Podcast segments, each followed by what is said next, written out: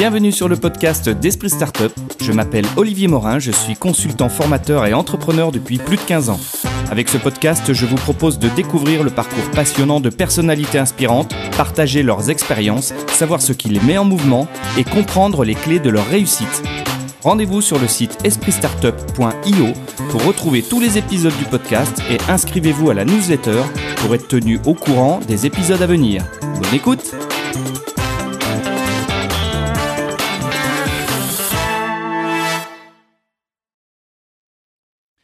Bonjour à tous, je suis aujourd'hui avec euh, Fabrice Lallemand de la société Affuludine.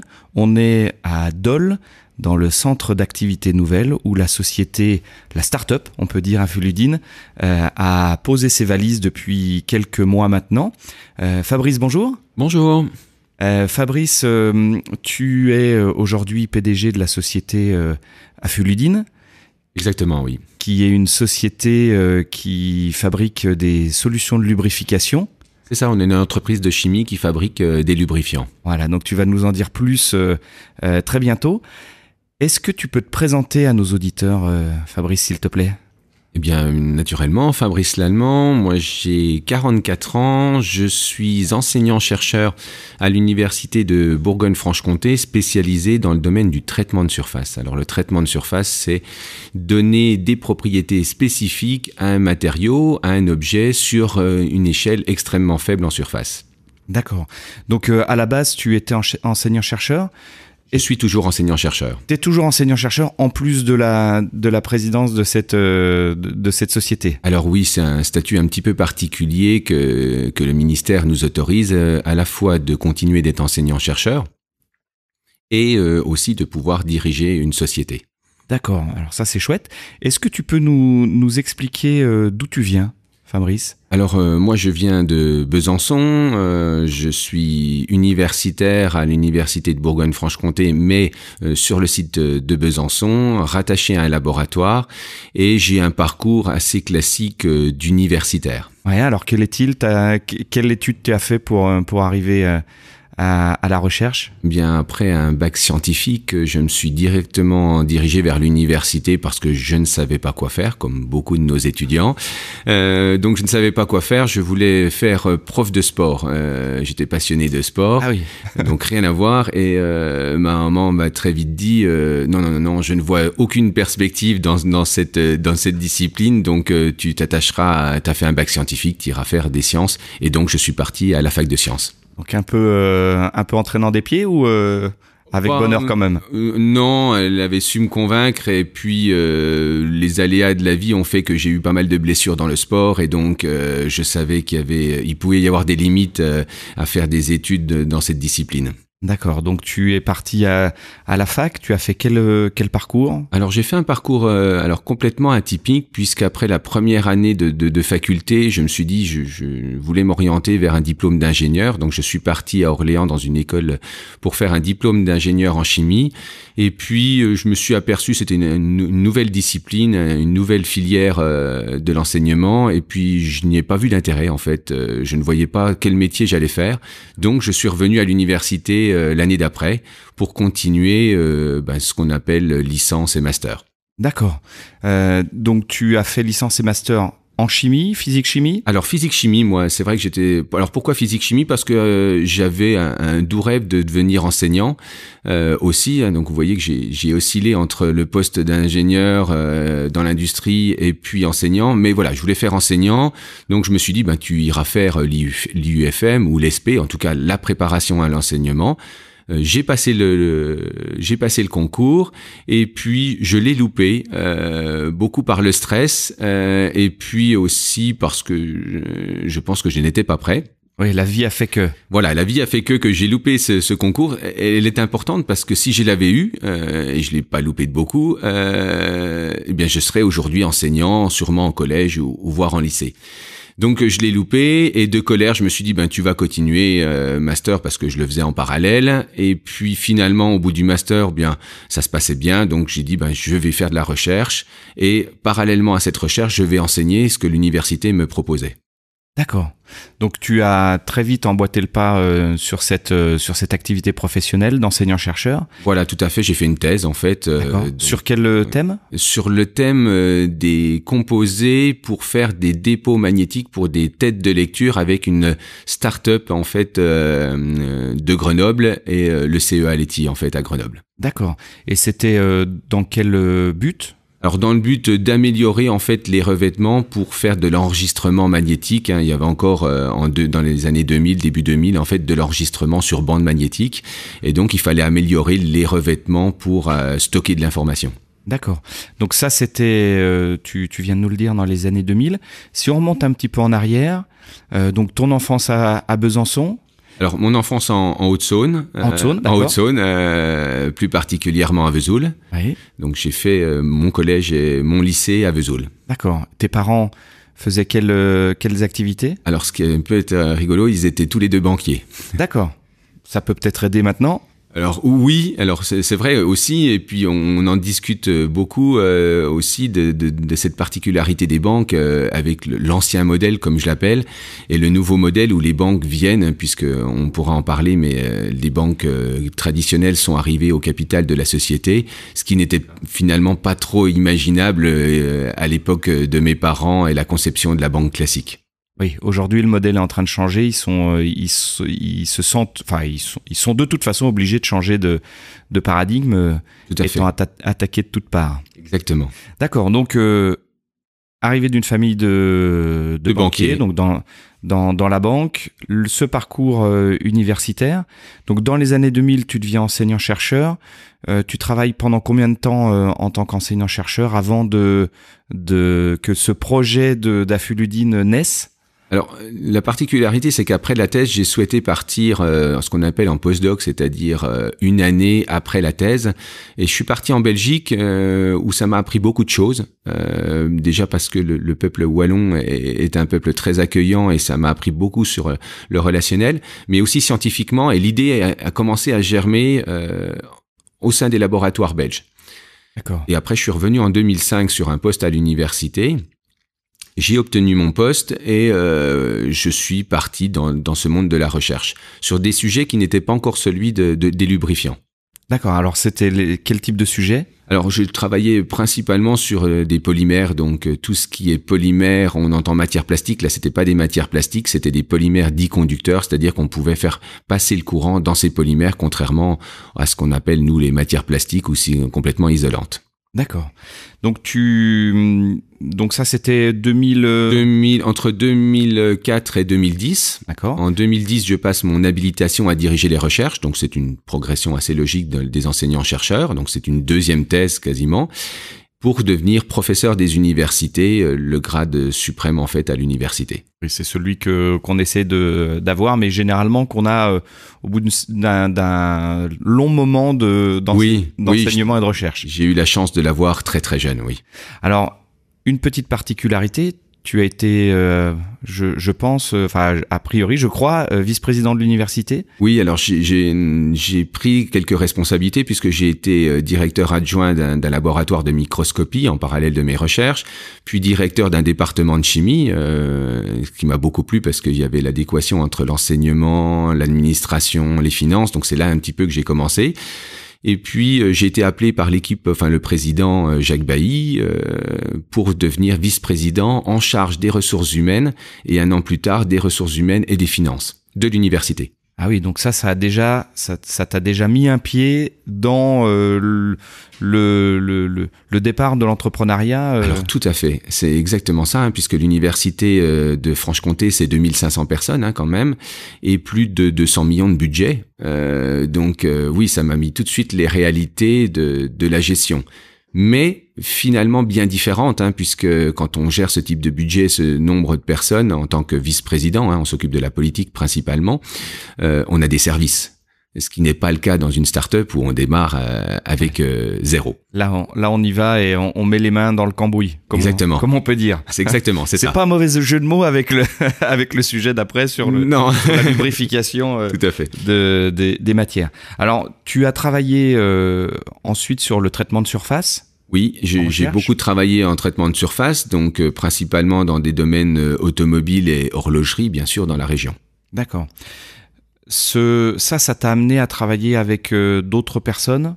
Alors, oui, ça m'a appelé à travailler avec les sous-traitants, euh, si on prend le cas de l'automobile, avec les sous-traitants automobiles. Et euh, j'ai beaucoup travaillé sur les phases finales, c'est-à-dire les phases de traitement euh, où on va terminer les pièces. Ça peut être par exemple de la peinture, donc on termine par la, peinture. Et quand on, applique la peinture, eh bien, il faut que les pièces soient démunies de gras, de lubrifiant, et donc il faut tout dégraisser. Donc une grosse partie de mes recherches ont été centrées sur ces phases de dégraissage, comment ôter les graisses des usines mécaniques pour pouvoir appliquer la peinture. D'accord. Donc notamment Aujourd'hui, ça se fait grâce à de l'eau et des solvants. Voilà, c'est du lessiviel comme on fait tous notre lessive le soir. Hein, donc, euh, on chauffe notre eau, donc il faut forcément de l'énergie. Il faut naturellement des savons, des, détergents et donc des produits chimiques. Alors nous, quand on fait notre vaisselle pour ôter notre gras de notre poêle, euh, je dirais que c'est facile parce qu'on laisse tout partir à l'évier et la station d'épuration fera, le, le, reste.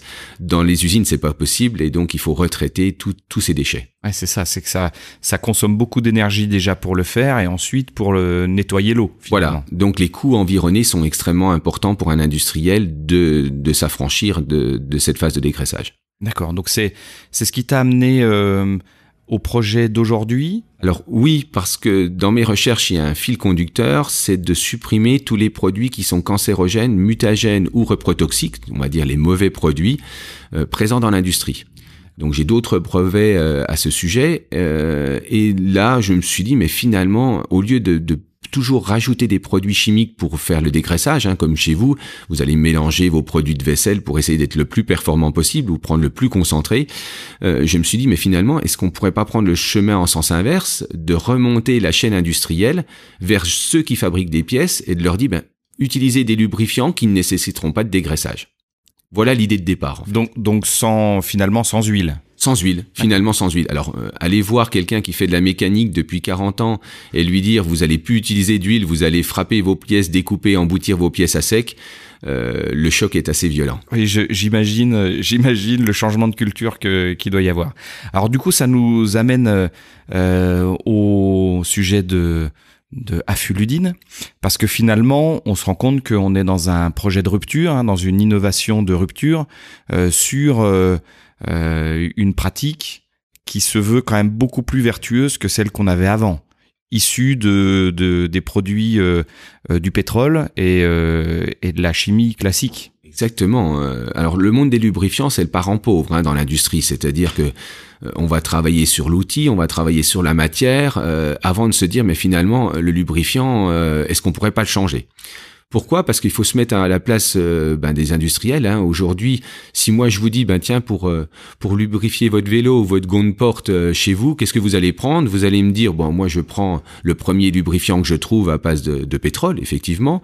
Si vous êtes un petit peu vertueux, vous allez dire, oh ben je vais dans ma cuisine et je vais chercher mon huile tournesol, mon huile végétale, mon huile végétale, et puis vous allez appliquer sur les gondes portes. Puis très rapidement, vous allez vous dire, ben, de toute façon, c'est graisseux tout ça.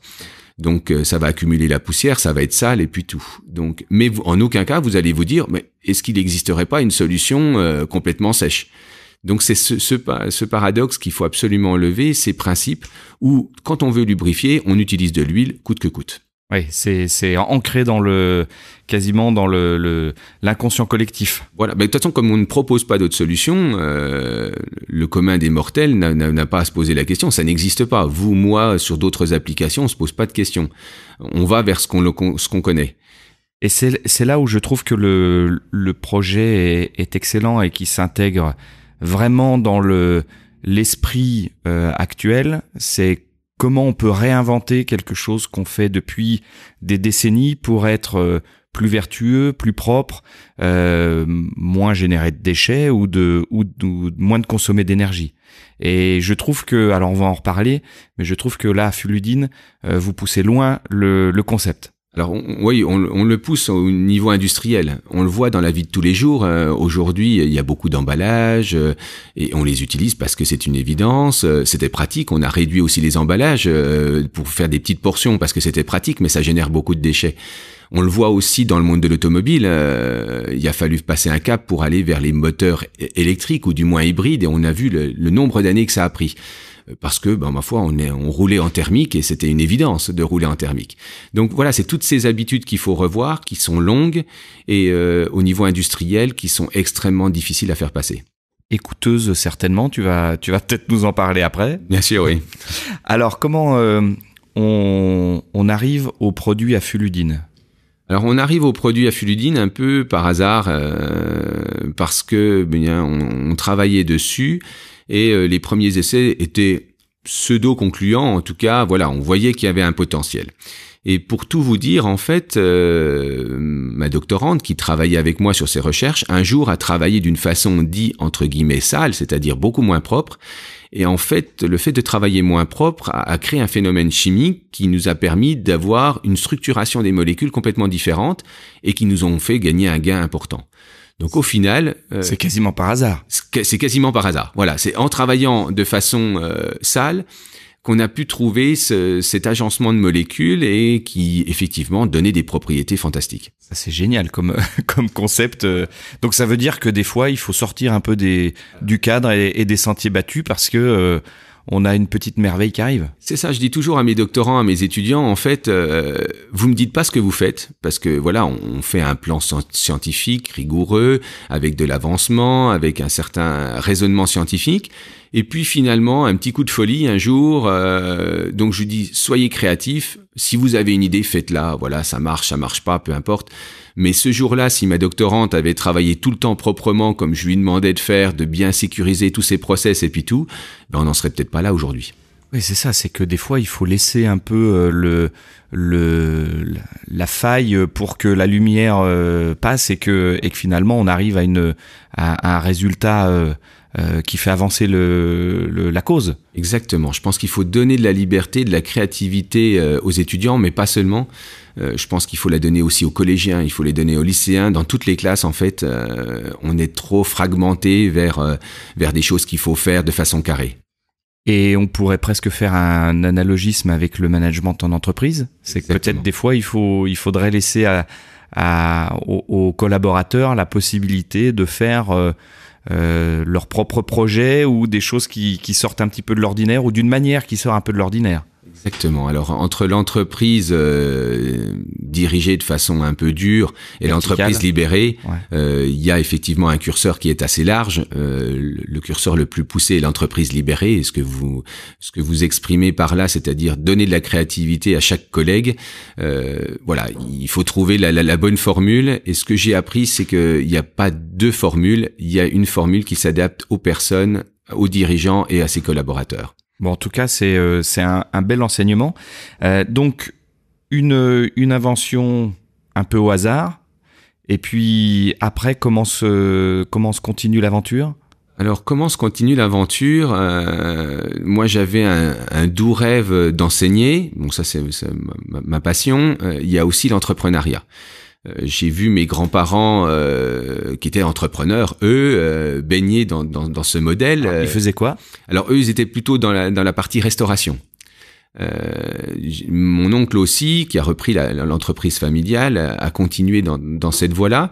Donc j'ai baigné dans cette difficulté de toujours créer, puisqu'ils avaient un, restaurant, hôtel, garage. Enfin voilà, on, sentait qu'à chaque fois ils développaient quelque chose. Ils ont commencé par le restaurant, puis progressivement l'hôtel, puis après la station-service, puis voilà. Donc accumuler des briques autour d'une idée première. Je les ai vus naturellement beaucoup travailler. Hein, ça c'était un peu galéré. Un peu galéré, ça c'est un faible mot. Euh, et puis surtout, euh, assez paradoxalement, j'ai toujours vu ma maman me dire ah moi j'ai envie d'entreprendre. Euh, je pense qu'on est nombreux à vouloir entreprendre, mais il y a un passage que j'ai toujours du mal encore à définir précisément. C'est allez j'y vais, je m'y lance. On entend beaucoup, et j'ai toujours entendu ma maman, allez j'y vais, allez l'année prochaine j'y vais. Puis l'année prochaine, j'y allais pas. Puis finalement, elle, et, finalement, elle n'y est jamais allée. Et moi, je me suis dit, euh, toi, tu l'as ce rêve. Euh, si tu fais comme ma maman, et c'est tout à fait louable, hein, de la difficulté de, de, se lancer, on la comprend. Euh, surtout quand on a une place euh, intéressante. et puis comment tu l'analyses, c'est que elle, elle avait finalement une zone de confort euh, qui lui convenait et puis peut-être euh, une, une peur de mettre sa famille en difficulté si elle si elle sautait le pas. Mais tout à fait. Je pense que chacun d'entre nous, on est dans une zone de confort. Euh, on sait que le marché du travail il est ce qu'il est. L'entrepreneuriat est quand même une aventure extrêmement risquée. Euh, donc sortir de cette zone de confort dans un périmètre familial qui est ce qui, ce qui peut être, c'est toujours difficile. Donc je pense qu'il y a beaucoup de critères qui font qu'on s'y jette ou on s'y jette pas. Moi, le, le, critère qui a fait que je me suis jeté dans, dans, cette aventure, parce que je me suis aussi posé toutes ces questions-là, c'est euh, la chance que, que l'État nous autorise en fait à, à, garder notre poste de fonctionnaire euh, au chaud si quelque chose ne se va pas, et puis de, de nous donner toutes les facilités pour se lancer dans l'entrepreneuriat. On le voit aujourd'hui sur euh, les, les, collègues enseignants-chercheurs, mais aussi sur les jeunes, euh, les jeunes étudiants entrepreneurs. Donc voilà, je pense qu'on bénéficie euh, très sincèrement d'un écosystème très favorable, et je pense que c'est cet écosystème qui m'a permis de franchir le pas. Ouais, ça c'est ça c'est une chose extrêmement importante et c'est un atout euh, qu'ont les enseignants-chercheurs ou les, gens qui sont au, chômage et qui ont droit à des aides pour la création d'entreprises, puisque je crois que les aides à la création d'entreprises euh, fonctionnent encore et euh, permettent euh, de se lancer pendant six mois, un an, un an et demi, sans risquer trop gros et donc en, en, en, en, ayant un minimum vital. Bien sûr, moi si je parle en tout cas de ce que je connais, il faut savoir qu'en tant qu'enseignant-chercheur, on a un volume d'heures à faire, on est quand même dans on a un travail quand même qui est qui est très confortable, euh, une recherche, euh, pas d'objectifs. C'est nous qui nous fixons en tout cas nos, nos, nos objectifs à atteindre, donc on est quand même dans un confort extrêmement agréable aller dire à quelqu'un qui, qui doit faire euh, grossièrement une dizaine d'heures d'enseignement par semaine, euh, tu vas te lancer dans l'aventure d'entrepreneuriat et puis avec dans toutes ces galères là, euh, quand on me pose la question, je, je, réponds je ne sais pas, je ne sais pas pourquoi j'y suis, j'y suis allé. J'avais envie d'entreprendre et ce coup de folie est parti. Le goût de l'aventure, ah, forcément le goût de l'aventure, le goût de la difficulté. C'est ce que je dis tous les jours, c'est que tous les jours, on a, on a, des soucis à résoudre. Si on n'aime pas résoudre les soucis, effectivement, il faut pas aller dans, dans ce domaine-là. C'est ça, c'est que finalement, le, le chef d'entreprise, euh, euh, c'est un trouveur de solutions. Voilà. Mais je pense que vous avez trouvé la formule euh, idéale. C'est un trouveur de solutions et tous les jours, quand il va se lever, il faut qu'il trouve des solutions et c'est ça qui le fait vivre et c'est ça qu'il aime. Finalement, c'est un peu le boulot du chercheur aussi, non? Alors oui, oui, à, à, d'autres mesures, parce que dans le chef d'entreprise, il y a le côté finance, il y a le côté ressources humaines, aventure humaine. On le retrouve en recherche. Hein, c'est un travail de, de collaboration internationale hein, avec des équipes, euh, des, des, autres enseignants-chercheurs euh, étrangers. C'est ce qui fait la richesse. Des étudiants qui viennent de partout dans le monde, dans nos laboratoires. Donc ça, c'est extrêmement enrichissant. Euh, l'aventure, euh, pour moi, l'aventure de l'entrepreneuriat, c'était une aventure humaine. Voilà, ça doit être une aventure humaine. J'ai la chance aujourd'hui, euh, après quelques années euh, de société, d'avoir conservé euh, les gens qui étaient au départ de l'aventure. Et moi, c'est extrêmement important pour moi. Ça c'est chouette. Alors concernant ces, ces personnes-là, est-ce que est-ce que tu peux nous les présenter? Parce que je crois que vous êtes trois cofondateurs. Alors oui, on est trois cofondateurs avec des profils bien différents. J'ai Jean-Marie Melot qui est enseignant-chercheur, qui est un chimiste, qui fabrique les molécules.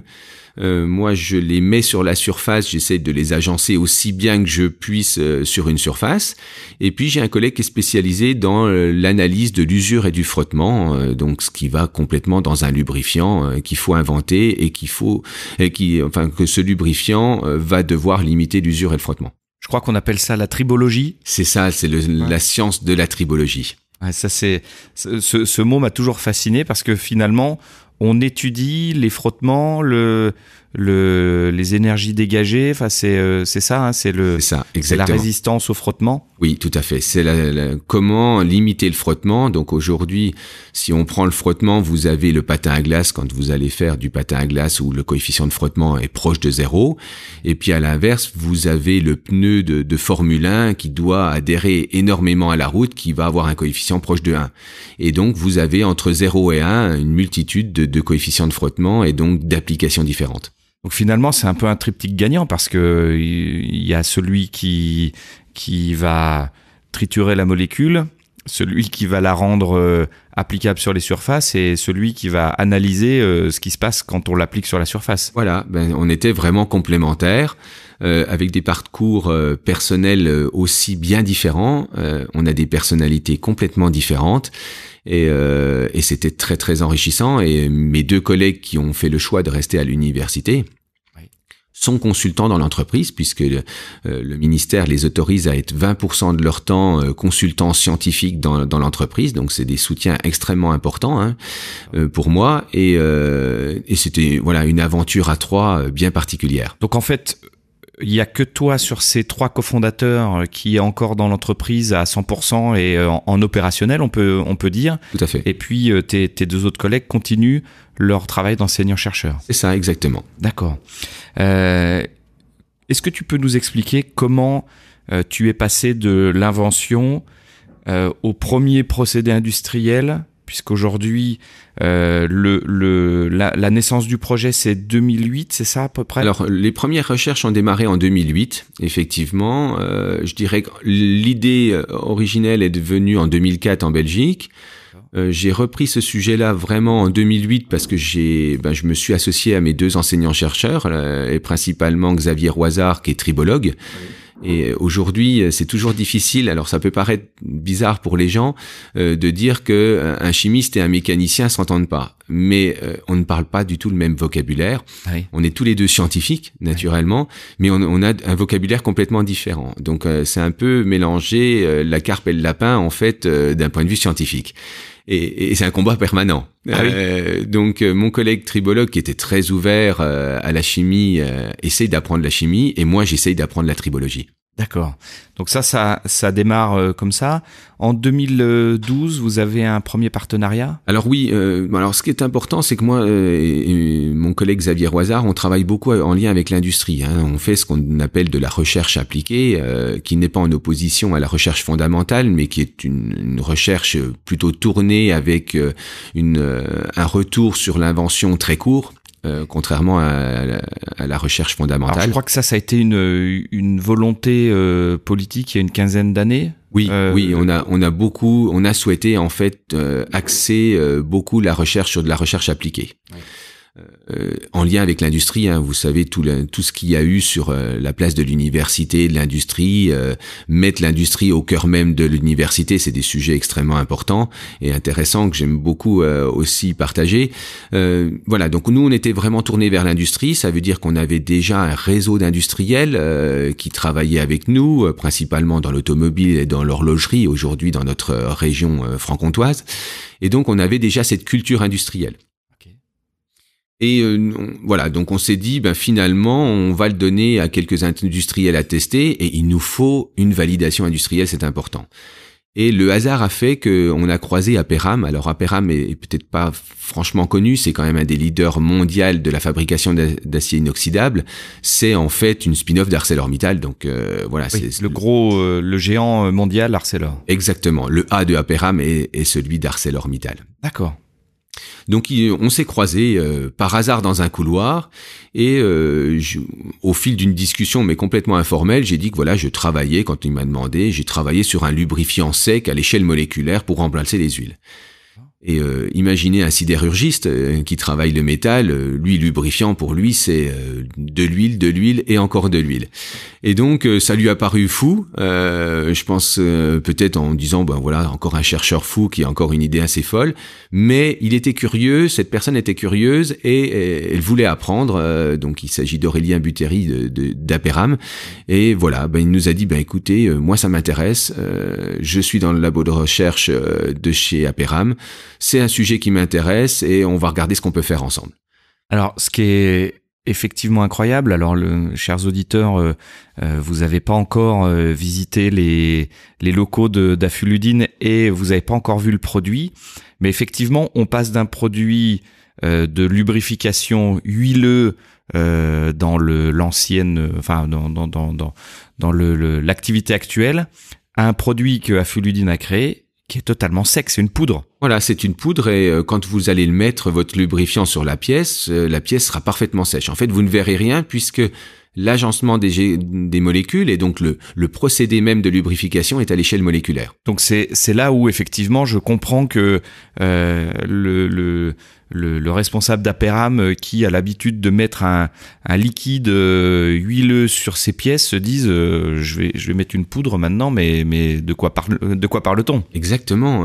Alors imaginez un opérateur qui est sur une ligne mécanique qui pendant 40 ans a aspergé de l'huile sur les pièces qu'on avait sur les mains et tous les soirs fallait nettoyer l'outil qu'il a utilisé a essayé d'utiliser des solvants pour ôter ses huiles quand il déplaçait les pièces ça goûtait de l'huile partout dans l'entreprise et puis tout. Voilà, il faut imaginer ce contexte mécanique où euh, on arrosait, on arrosait beaucoup avec euh, du lubrifiant huileux. donc avec des projections, avec euh, tout un tas de... Exactement, des, des micro-gouttelettes que, que l'on respire, qu'on retrouve dans les cheveux, qu'on ramène chez soi, exactement. Donc c'est vraiment dans ce contexte-là qu'il faut imaginer l'invention.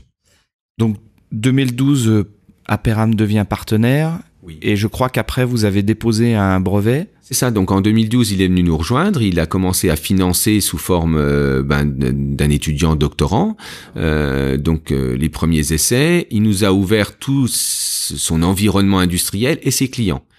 Et on a beaucoup travaillé avec un client franc-comtois qui est la société Christelle à, à Fèche-le-Châtel en fait sur euh, on a eu beaucoup de chance parce que ce client Christelle, et c'est pour ça que je, le cite, nous a ouvert son entreprise. Euh, il faut, il faut se replacer dans un contexte industriel. Hein. Aujourd'hui, il faut produire. Euh, c'est indéniable pour pouvoir être rentable.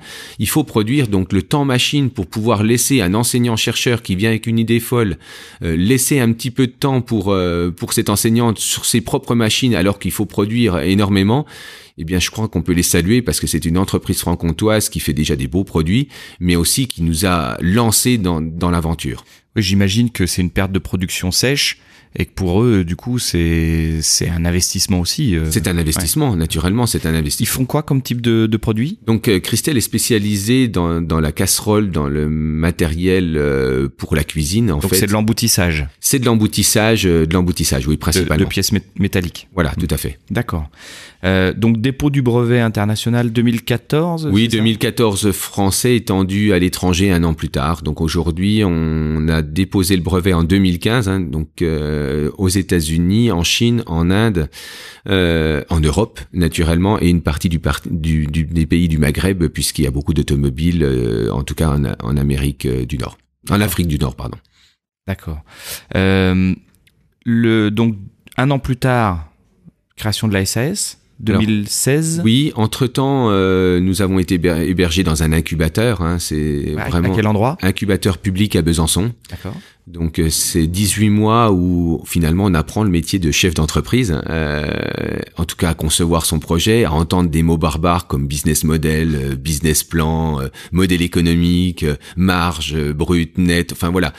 Là on entend des mots barbares qui n'étaient pas totalement barbares pour moi parce que j'ai eu la chance de, de, gérer les finances de l'université, donc même si j'avais un service financier compétent à côté qui m'expliquait aussi toutes les, les grands rouages de, de, de la finance, euh, mais malgré tout, j'étais quand même pas habitué à ça. Ouais, il y avait déjà un pied à l'étrier. Il y avait un petit pied à l'étrier, oui. Mais du coup, c'est un peu, euh, c'est un enseignement qui peut être, euh, qui peut être intéressant à, expliquer à nos auditeurs, c'est que quand on veut monter une entreprise, il y a quand même tout un tas de domaines hormis son domaine de compétences premier, il y a tout un tas de domaines de compétences qu'il faut acquérir, et notamment celui de la finance, euh, celui de la ressource humaine. Euh, toi, tu, du coup, tu t'as T'as pu. Euh, J'étais à bonne école avec un, un, DRH qui m'a appris beaucoup beaucoup de choses sur sur les ressources humaines. C'est ça. Donc finalement, il est important avant de monter son entreprise de commencer à avoir quelques liens avec ce vocabulaire et avec ces activités là. Oui, je pense que alors bien sûr la volonté fait que on apprend assez vite, mais malgré tout, oui, euh, moi je pense que j'ai bénéficié, euh, grâce à mon parcours professionnel, d'un certain nombre de briques que je possédais. On parlera aussi de, du réseau, hein, du réseau des financements, euh, qui est effectivement très important. Donc voilà, j'avais un certain nombre de bagages, mais malgré tout pas pas habitué au vocabulaire financier. Et quand on va aller voir des financiers, naturellement, il, ne s'agit pas de parler de, de, de finances telles que nous on le conçoit dans notre vie euh, personnelle avec euh, la gestion de notre budget familial. Hein. Là, il s'agit de parler d'entreprise et on, pourra peut-être en parler aussi. C'est qu'une start-up ne se gère pas comme une entreprise classique et donc les règles de financement, les règles euh, sont un petit peu tronquées. Donc oui, il fallait obtenir ce jargon et je pense que les 18 mois d'incubation sont extrêmement importants. Euh, et c'est pourquoi euh, aujourd'hui, aujourd'hui, je m'implique beaucoup dans le nouvel incubateur Bourgogne-Franche-Comté parce que euh, voilà, c'est une étape capitale. Il faut faire partager ton expérience comme tu as pu bénéficier de, de l'expérience des autres. Finalement. Voilà. Donc l'incubateur, le, le principe, c'est que des, des entreprises ont des locaux où elles ont accès à un certain nombre de services, euh, de mentors, euh, de, gens compétents, d'experts C'est ça, en fait c'est un écosystème. Hein. Euh, on entend, quand on dit incubateur, on pense toujours Station F, Paris, ces milliers de startups qu'on voit dans des, dans des incubateurs parisiens, mais ça existe en région. et, Alors à quel endroit? Alors là, on était sur Besançon. Euh, moi, j'ai bénéficié de l'incubateur de Bourgogne, de Franche-Comté à l'époque encore, hein, avant la avant la fusion, avant la fusion des deux régions et donc des deux incubateurs aussi. Mais euh, j'ai bénéficié de cet environnement, un bureau. Alors c'est déjà important hein, quand on veut créer la société. Une première adresse, c'est quand même important. Euh, l'accompagnement de, de, spécialistes, hein, ça va des experts comptables aux juristes, et puis naturellement de la réflexion. Voilà. Euh, c'est un écosystème où on est tous ensemble, euh, tous à partager euh, l'aventure de l'entrepreneuriat, les mêmes difficultés, même si on est dans des domaines bien différents. et il n'y a pas de, de petits projets, il y a des projets et on a tous les mêmes difficultés. Et à un moment donné, il faut convaincre des financeurs de partir avec nous. Et je pense que ce fameux business model, business plan, il est capital à construire. Alors comment tu, as démarré cette aventure-là de, de la levée de fonds? Parce que j'imagine que les cofondateurs vous avez apporté euh, euh, au départ de la société, mais que pour un procédé industriel comme celui-là, il faut énormément de fonds de départ pour euh, déjà... Alors la preuve de concept, vous l'aviez déjà plus ou moins validée, mais après derrière, ça veut dire que bah, il faut des moyens pour commencer à industrialiser. Voilà, tout à fait. Je pense qu'il faut retenir une base qui est extrêmement importante, c'est que dès l'instant qu'on crée la société, alors c'est sûr, moi je vais parler pour une société start-up, euh, industrielle, euh, de rupture, hein, euh, chaque aventure est particulière, mais en tout cas dans mon cas à moi, il faut bien être conscient que dès l'instant qu'on dépose et notre premier numéro SIRET, notre numéro SIRET déclenche un chrono. Hein, parce que dans le monde de l'innovation, il y a un temps pour tout. Et euh, bien sûr, à un moment donné où l'entreprise ne sera plus dite innovante, elle s'appellera entreprise. Donc les financements commencent à un temps T0 qu'il faut respecter, donc il faut être prêt. La grosse erreur qu'il ne faut pas faire, c'est de se dire oh moi je vais tout de suite créer la société, c'est bien, c'est c'est mon but, c'est mon objectif. Mais si on la crée trop tôt, en fait, on va se fermer les portes des financements très très rapidement. Donc moi, je suis arrivé, comme vous l'avez dit, avec une preuve de concept faite, c'est-à-dire que de 2012, euh, arrivé d'Aperam, à 2016, la société, on a travaillé avec des clients comme Christelle pour que le produit soit effectif. Ce qui fait que quand je suis arrivé, j'ai créé la société, j'avais un produit qui était existant. Qui ce qu'on appelle la preuve de concept dans le mode de start-up. Voilà, la preuve de concept était faite. Le POC. Alors ça, c'est aussi un vocabulaire. C'est le terme. C'est le terme euh, qu'on entend tout le temps. Donc le POC était fait. Proof of concept. C'est ça, exactement. Donc euh, le POC était fait et, euh, et donc on pouvait dire à nos investisseurs, vous voyez, vous allez investir dans quelque chose. Alors faut, faut aussi replacer le monde de l'investissement. Euh, ce monde de l'investissement, imaginez-vous aujourd'hui vous voulez investir dans une start-up. Quels sont les métriques, enfin les, les paramètres que vous allez fixer? Comment vous allez vous dire cette personne-là, j'ai envie de mettre de l'argent dedans, alors qu'il n'y a pas de locaux, il n'y a pas de personnes, il y a une idée, et en plus moi j'étais enseignant-chercheur avec tous les préjugés qu'on a des enseignants-chercheurs et de la recherche où euh, ben voilà on, cherche beaucoup mais on trouve peu. Et puis même quand on trouve, est-ce que économiquement euh, il va être capable de pouvoir développer ça?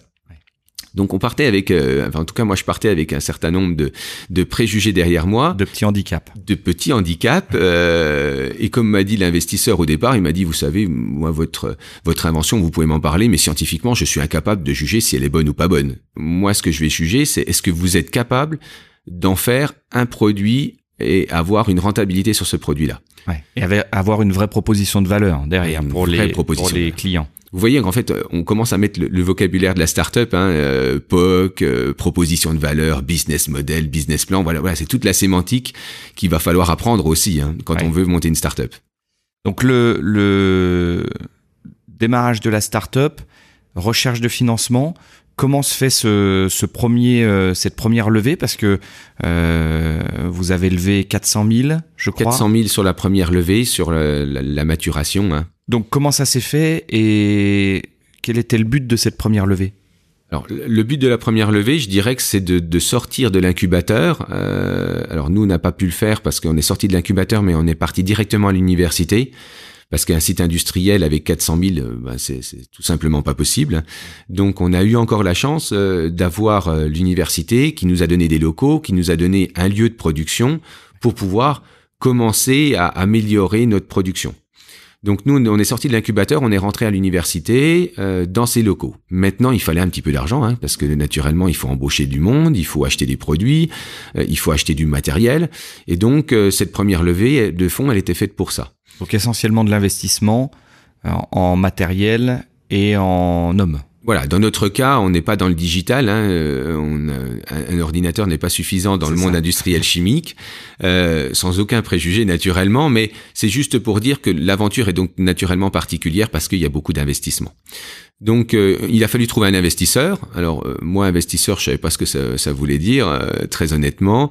Et puis, on a la chance d'avoir un écosystème sur Besançon, le, la partie Thémis, en fait, qui regroupe à la fois les banques, les investisseurs et puis tout.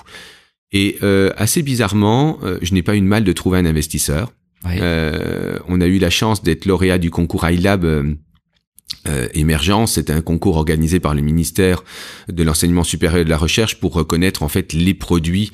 Donc 2015. Euh, voilà, 2015, 2015 où euh, voilà, on était reconnu comme étant une innovation de rupture. D'accord. Donc ça, je dirais que la preuve de concept scientifique était faite. Alors ça, c'est un élément important. J'ai vu que vous avez eu énormément de distinctions. et finalement, c'est c'est important dans le processus? Oui, c'est important parce que, euh, comme je l'ai dit, euh, vous rachetez une entreprise, vous avez un bilan, euh, vous avez des chiffres, vous avez des actifs, des passifs, vous avez aussi une, une équipe. Enfin voilà, le rachat d'une entreprise, c'est autre chose. La startup, c'est grossièrement, vous avez une feuille blanche et puis il va falloir tout monter.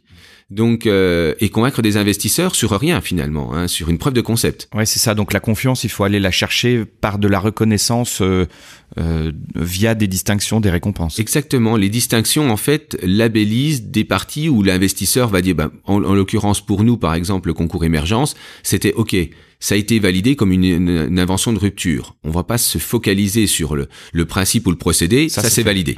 Voilà. Et progressivement, les concours nous ont servi à ça. Ok. Donc première levée de fonds, recherche d'investisseurs. Euh, la recherche n'a pas été si euh, si difficile que ça. Non. C'est-à-dire qui est venu et euh, voilà ils sont comment ça s'est fait? Ils sont venus. C'était c'est le groupe Ciparex Invest PME nous qui est, qui est bien présent sur sur Besançon.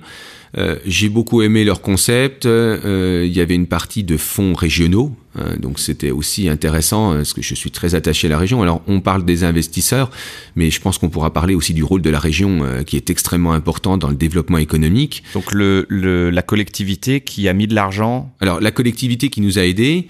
il faut savoir grossièrement, hein, le, le porteur de projet met un euro.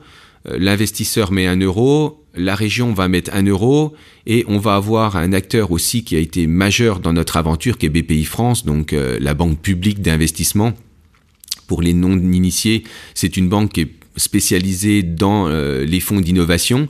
Donc c'est un fonds d'État, euh, naturellement, mais c'est des fonds qui sont capitaux.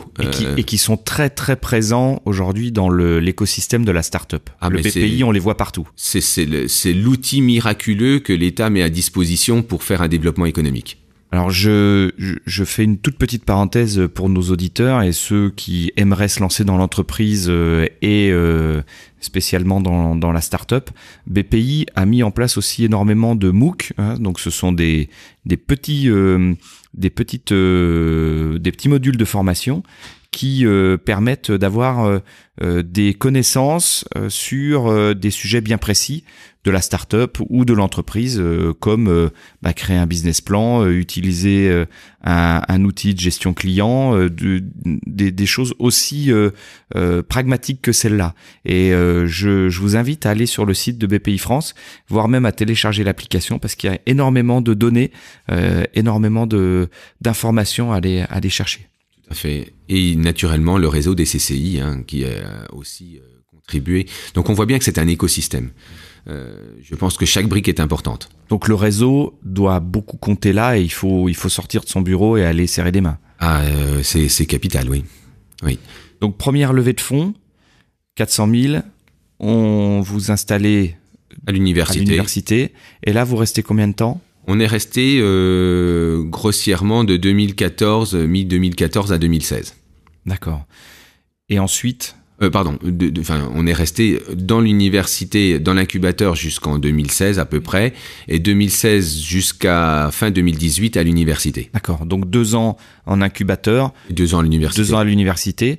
Euh, l'université vous a servi à démarrer euh, l'industrialisation du produit et à commencer à le commercialiser auprès de, de clients. Tout à fait. Et ensuite, 2018 Qu'est-ce qui se passe? 2018, euh, alors entre 2016 et 2018, on est à l'université. Euh, on est un petit peu en mode artisanal, hein, en mode start-up. Euh, à un moment donné, on était sept dans un bureau de 20 mètres carrés, donc on est vraiment dans un mode start-up pur et dur avec toutes les difficultés, les joies, mais aussi les difficultés qui sont liées à cette proximité, hein, où on a grossièrement un mètre carré, deux mètres carrés chacun. Enfin, c'est particulier. ça doit être compliqué c'est un peu compliqué ou quand les gens téléphonent, on téléphone tous ensemble. Enfin bref, mais c'est une, c'était une aventure et, c'était très intéressant. Donc l'université nous a donné cette possibilité. On avait un atelier aussi, hein, qui était aujourd'hui notre, outil de production, ce qui nous a quand même permis de concevoir le prototype de fabrication. Donc ça c'est extrêmement important. Euh, sans cette brique de l'université, c'était tout simplement pas possible. Hein. Imaginez aller voir un investisseur en leur disant, ben voilà, nous on a besoin d'un peu plus d'un million d'euros pour créer le site industriel, mais on n'a rien. Euh, c'est pas possible. Voilà. Alors que là, l'université a mis à disposition un peu de matériel? Voilà, du matériel, des locaux, des locaux, euh, des locaux avec une convention naturellement, hein, mais euh, et un loyer. Mais euh, voilà, c'est, ça facilite grandement les choses. C'était un partage de un partage de matériel, quoi. Finalement, une une sous-location, mais mais avec une une contribution forte euh, à la à l'essai euh, industriel. Exactement. Enfin pour moi c'est un c'est un modèle extrêmement vertueux. Euh, à la fois pour l'université, pour que nos éditeurs comprennent, le brevet nous appartient à l'université, hein, puisque moi je suis enseignant-chercheur, fonctionnaire. Donc le brevet aujourd'hui appartient à l'université et à Peram. Donc c'est un brevet commun. Et la société Affuludine, et en l'occurrence moi, j'en ai la licence exclusive. J'ai beau être l'inventeur, je ne suis pas le propriétaire du brevet. Donc est-ce qu'il y a des royalties? Bien sûr, bien sûr, il y a des royalties euh, naturellement euh, liées au chiffre d'affaires de la société. Donc on voit bien que c'est un modèle virtueux, c'est-à-dire l'université crée des entreprises, met à disposition son personnel pour créer naturellement de l'emploi, euh, parce que j'embauche mes étudiants, euh, ça peut être euh, tout simplement tout ça, mais aussi par royalty peut augmenter ses fonds propres. Et je pense ça, que c'est c'est génial parce que finalement elle elle finance entre guillemets le la formation de ces enseignants-chercheurs qui euh, recherchent pour elle et qui, à un moment donné, quand ils trouvent, euh, eh bien, peuvent euh, créer, comme Affuludine l'a fait, une société qui va reverser des royalties à l'université. Exactement. Je trouve ça vraiment euh, vertueux et sain, finalement. C'est totalement sain parce que on peut avoir un certain nombre de critiques que j'ai eues en disant ah oui mais vous vous bénéficiez de l'université c'est euh, un abus un peu euh, mélangé du privé et du public. Vous êtes en train de créer votre société, de générer des bénéfices, parce que quand on crée une société, visiblement, euh, on a des bénéfices et, et on crée beaucoup d'argent.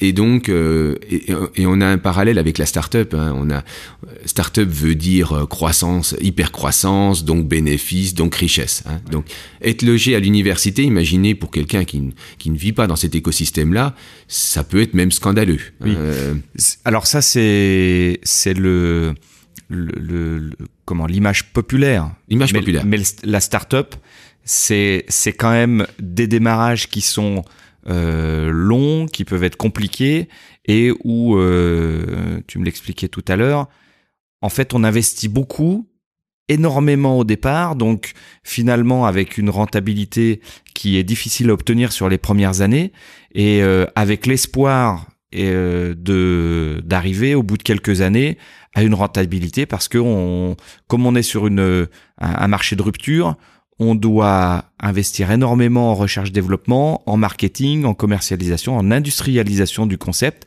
avant même de pouvoir avoir le, le volume de clients suffisant et le volume de marché suffisant. Ah, il faut accepter perdre beaucoup d'argent pour en gagner beaucoup plus tard. Et c'est pour ça qu'il y a des levées de fonds. Exactement, elles sont là pour pallier cette, ces pertes d'argent, oui. Alors deuxième levée de fonds. Alors deuxième, deuxième levée de fonds, euh, au cours de l'année 2018, on, on, voit que le, le, potentiel prend, on commence à avoir des gros donneurs d'ordre, et, euh, et là on se dit ben il va falloir créer un site industriel. Replacer en, en 2018, hein, on était à l'université, modèle un peu artisanal. Euh, moi, Dans sa cuisine. Voilà, euh, bon. Oui, c'est évident. On va créer, on va faire des bâtiments et puis on va, on va produire la chimie en fait. Hein, c'est aussi simple que ça. Et, et là, malheureusement, euh, il y a un mot qu'il faut retenir, c'est la réglementation. Et là, elle nous est tombée dessus assez violemment. Surtout pour de la chimie Surtout pour de la chimie. On le conçoit hein, de, de, de, de, travailler en sécurité, mais on, on travaille en sécurité. On, on, est quand même des professionnels de la chimie, donc on sait le risque chimique. Euh, mais malgré tout, il y a la réglementation. Et la réglementation, elle est, elle est complexe. Il y a la, la réglementation européenne et il y a la réglementation française. Et, et, elle est forcément pas totalement en accord tout le temps. Il y a deux couches. il y a deux couches. Euh, et nous, on avait bien vu la première couche européenne et on avait moins vu la, la, la couche française qui euh, donnait comme élément que au premier gramme de molécules créées, il faut euh, soumettre une autorisation au préfet. C'est-à-dire soumis à autorisation, c'est ce qu'on appelle les établissements classés pour la protection pour l'environnement, et ça fait l'objet d'une demande préfectorale. D'accord. Euh, en tout cas, c'est un arrêté préfectoral d'autorisation à produire. Alors, moi, quand on m'a dit ça, je dis oh là là, euh, qu'est-ce qui va se passer? Euh, Bon, oui, on va faire une demande et puis, et puis on l'aura. Ah, on m'a dit, c'est pas si simple que ça. C'est une euh, formalité, mais non. Non, c'est loin d'être une formalité. J'ai dit, il faut combien de temps pour obtenir l'autorisation? On m'a dit, au minimum 12 mois. Euh, et c'est pas le tout, il faut faire un dossier. Alors quand on commence à dire le mot dossier euh, dans la réglementation, ça, pas. Euh, ça, ça devient compliqué. Donc on a dû prendre un cabinet spécialisé, euh, donc euh, plus de six mois de rédaction d'un dossier technique, hein, euh, reprenant tous les risques chimiques possibles, imaginables, ah oui. les bruits. Est-ce qu'on va générer beaucoup de bruit? Est-ce que le transport routier va être impacté? Est-ce que le, naturellement l'écosystème eau, air va être touché par tout ça? Il faut faire un dossier. D'accord. Et donc on a mis six mois. Euh... Alors, alors même que c'est une course contre la montre, parce que comme euh, tu le disais tout à l'heure, euh, à partir du moment où tu déposes ton surette, euh, c'est une vraie course contre la montre. C'est une vraie course contre la montre. Chaque jour, euh, je dis toujours à mon équipe, le soir vous faites un bilan de ce que vous avez fait. Vous devez avoir un bilan d'avoir avancé un petit pas ouais. par jour. Ouais. pas par semaine, pas par mois, par jour. donc parce que le chrono il démarre et il s'arrête pas le chrono. Et une startup c'est lutter contre le temps. Voilà, c'est lutter contre le temps parce qu'on perd de l'argent et on peut pas se permettre de perdre de l'argent pendant plusieurs années. Oui. Donc, euh, oh là là, quand on m'a annoncé 6 mois, 6 mois plus 12 mois d'instruction minimum, m'a-t-on dit, euh, ça fait 18 mois. Euh, wow. Là, ça commençait à être compliqué. Voilà. Bah, il peut s'en passer en 18 mois il peut s'en passer beaucoup de choses, ouais. tout. Alors, euh, quand on a dit ça, euh, il y a heureusement, euh, moi je me souviens le, le préfet du Doubs qui m'a qui m'a reçu, euh, qui m'a dit écoutez, on va tout mettre en place pour que naturellement dans, dans une sécurité optimale, mais optimale pardon, euh, à l'université, vous puissiez continuer de faire votre phase de, de, de croissance et de développement sans avoir d'autorisation, mais malgré tout d'être toujours classé en R&D. Donc je pense que cette vision du préfet était, on le verra, hein, le préfet est aujourd'hui pour nous, euh, en tout cas, euh, une autorité suprême et euh, surtout, il doit être ouvert au monde économique et euh, toutes les personnes que j'ai rencontrées étaient ouvertes au développement économique. Et ça, je pense que c'est un outil majeur. Il y a la réglementation qui doit être respectée, mais il y a aussi l'ouverture au monde économique. Oui, puis là, euh, effectivement, ça dépend pas de toi. C'est que il faut que le l'environnement le, euh, autour soit aussi favorable. Et là, en l'occurrence, euh, il l'a été. Et vous avez pu donc avoir des autorisations assez rapidement. Tout le monde s'est mis, euh, Alors dans s'est un mis en ordre de marche. dans un temps record, euh, dans un temps record. Donc Ça, on, le- peut le, on peut le saluer. Ah oui, oui, oui. euh, je vais le saluer même encore plus fort parce que, euh, un, le préfet du Doubs m'a donné l'autorisation de poursuivre mon activité au sein de l'université, Oui. ce qui était loin d'être évident. Euh, et puis après, ben, on a souhaité trouver un site industriel euh, et on l'a trouvé dans le Jura à Dole. Ouais. Et, Bienvenue. et, et- et oui, bienvenue et encore plus parce que je dois sal- saluer tout le tout l'écosystème qui a été mis en place, euh, les services de l'État, donc euh, préfecture, sous-préfecture, puisque euh, le préfet euh, le préfet de la sous-préfecture de Dole a, été un acteur majeur, on peut le dire très, clairement, un acteur, un facilitateur. Voilà. Il était entre moi et les services de l'État. Il savait rappeler aux services de l'État qui, ben, ma foi, il fallait accélérer les procédures. Et il savait me rappeler aussi que je devais respecter les procédures. Euh, et, et ça, c'est extrêmement important. Dans une discussion où euh, il y a deux entités, la réglementation, et on comprend les gens de la réglementation qui doivent faire respecter, c'est leur travail de faire respecter la réglementation. Et puis moi qui ne veux pas aller contre la réglementation, mais qui a un chrono dans le dos et qu'il faut faire pousser. Et je pense qu'il a été le facilitateur. Euh, donc ça, c'est les services de l'État. Et puis après, il y a, il y a le Grand Dol euh, qui nous a donné des locaux et qui nous a dit, bah écoutez, on, on croit en votre aventure et on va miser dans votre aventure pour en vous aidant. Comment la rencontre, elle se fait? Un peu au hasard, Ah oui. Euh, alors totalement au hasard. Euh, Mon aventure est, euh, se résume en hasard. Voilà, Oui. je crois que et en rencontre. Mais qu'est-ce que c'est que le hasard finalement, si ce n'est que, que d'essayer de, de trouver des opportunités et finalement, euh, en les multipliant, de, d'avoir la bonne opportunité qui arrive C'est ça en fait, c'est une aventure humaine. Euh, chaque personne euh, dans mon aventure a contribué de loin ou de près, mais en tout cas a contribué à l'aventure. Je vous parlais du sous-préfet, mais euh, le, Grand Dol et, toutes, les, personnes, toutes les équipes du Grand Dol individuellement ont participé à cette aventure. Donc nous, naïvement, pour revenir un petit peu à cette idée-là, on s'est dit à Dole, il y a une entreprise de chimie qui s'appelle Solvay, avec un site Céveso complètement adapté. Je vais aller les rencontrer. Et alors moi, je, je peux pas difficilement aller ouvrir la porte de Solvay en disant, écoutez, me voilà. Et c'est là où l'agence économique régionale a joué tout son rôle. Donc l'AER, L'AER, Madame Locke, pour ne pas la citer, nous a ouvert les portes et nous a dit, bah écoutez, je vais provoquer une réunion euh, avec les gens d'Innovine euh, pour pouvoir vous présenter votre projet. Donc j'ai présenté mon projet, il a été très bien reçu et euh, ben, ils nous ont dit bah écoutez Banco, nous on va vous héberger, on va vous donner les facilités euh, des locaux, euh, l'environnement hein, sécurisé naturellement d'un site Céveso, euh, les complexités d'un site Céveso naturellement, mais aussi l'environnement. Je me suis dit c'est gagné, on a fait des plans, on était euh, et euh, au bout de quelques mois, en fait, les services de l'État nous ont dit non non non non non, euh, c'est pas possible, c'est pas si simple que ça. Il y a un arrêté préfectoral qui stipule que vous ne pouvez pas vous installer si vous n'avez aucun lien économique euh, avec euh, le partenaire Innovine. Ah oui, Alors, le fait est qu'on n'en avait pas et on pourrait même dire que on est un peu concurrent des solvants chlorés euh, fabriqués par chez Solvay et Innovine. d'accord. Donc c'était plus possible. Donc tout ce projet, ce dossier qu'on avait im- imaginé sur ces lieux-là, sur ces risques-là, ce contrôle de- de- des risques chimiques, partait en fumée en quelques secondes. Poubelle. Poubelle. Donc euh, bah là, vous avez une solution. hein, le soir, vous rentrez chez vous, euh, vous pleurez et vous dites voilà, mon aventure va s'arrêter là parce que voilà, j'ai vu trop grand et finalement créer une industrie chimique, euh, c'est fini. Donc euh, j'ai averti mon équipe. Ce soir-là, je m'en souviens très bien et j'ai dit écoutez là, je crois que bah, ma foi, il va falloir arrêter et On arrive au bout. on arrive au bout parce que on ne peut pas créer de site industriel. Et puis euh, le Grand Dol a été très sensible et quelques jours après, je reçois un coup de fil de la vice-présidente, euh, Madame Bourgeois, euh, Bourgeois République en fait, qui m'appelle. Elle me dit écoutez, on a une entreprise qui va quitter le, centre d'activité nouvelle pour aller s'installer sur la zone d'Innovia. Euh, il y a 1000 mètres carrés. Est-ce que ça vous intéresse? Alors bien sûr oui. Et là, on rappelle toute l'équipe, on dit allez hop, euh, mode start-up, on repart l'aventure, on remet le bleu de chauffe et on prépare le dossier. Et on a préparé le dossier euh, et en, const- en- le dossier nous a fait apparaître attention, il faut créer un bunker, il faut créer un bassin de rétention, euh, il faut mettre tout aux normes, euh, sécurité, euh, ventilation, enfin tout ce qui s'ensuit.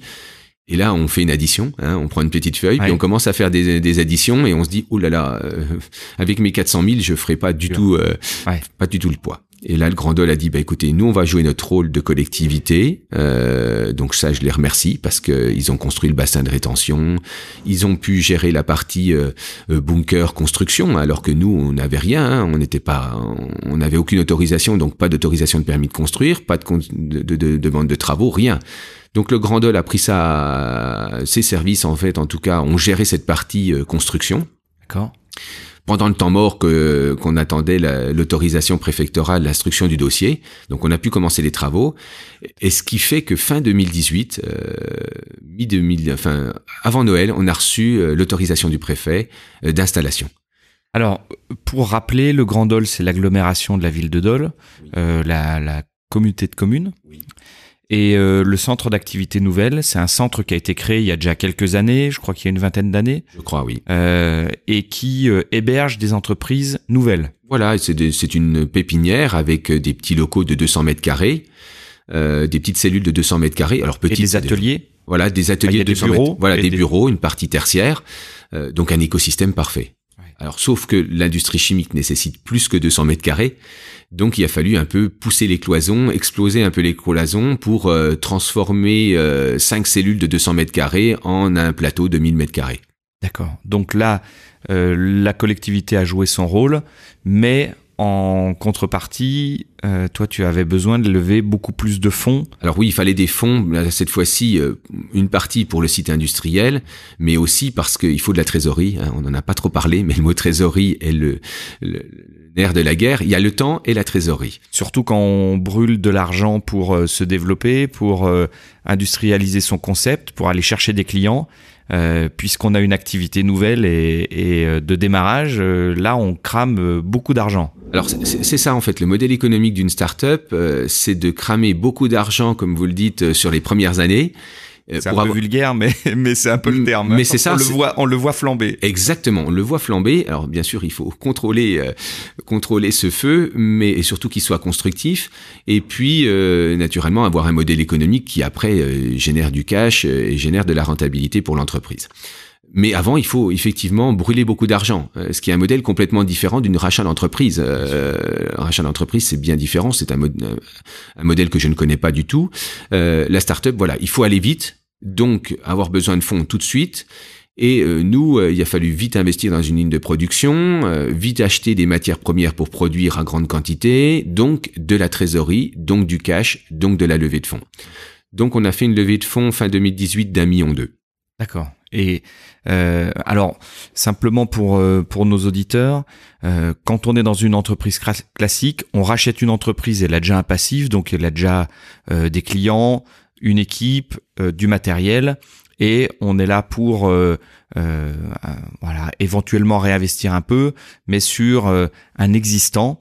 quand on crée une entreprise, eh bien en fait on on essaye de déjà avoir quelques clients, de, de faire, euh, de, de, de, travailler, de gagner de l'argent, d'avoir de la trésorerie et donc de, de croître gentiment sur une activité qui, euh, euh, qui était en démarrage. Le mode startup, c'est euh, encore un autre modèle où on doit aller très vite, très fort pour créer un concept, l'industrialiser euh, et ensuite aller chercher des clients.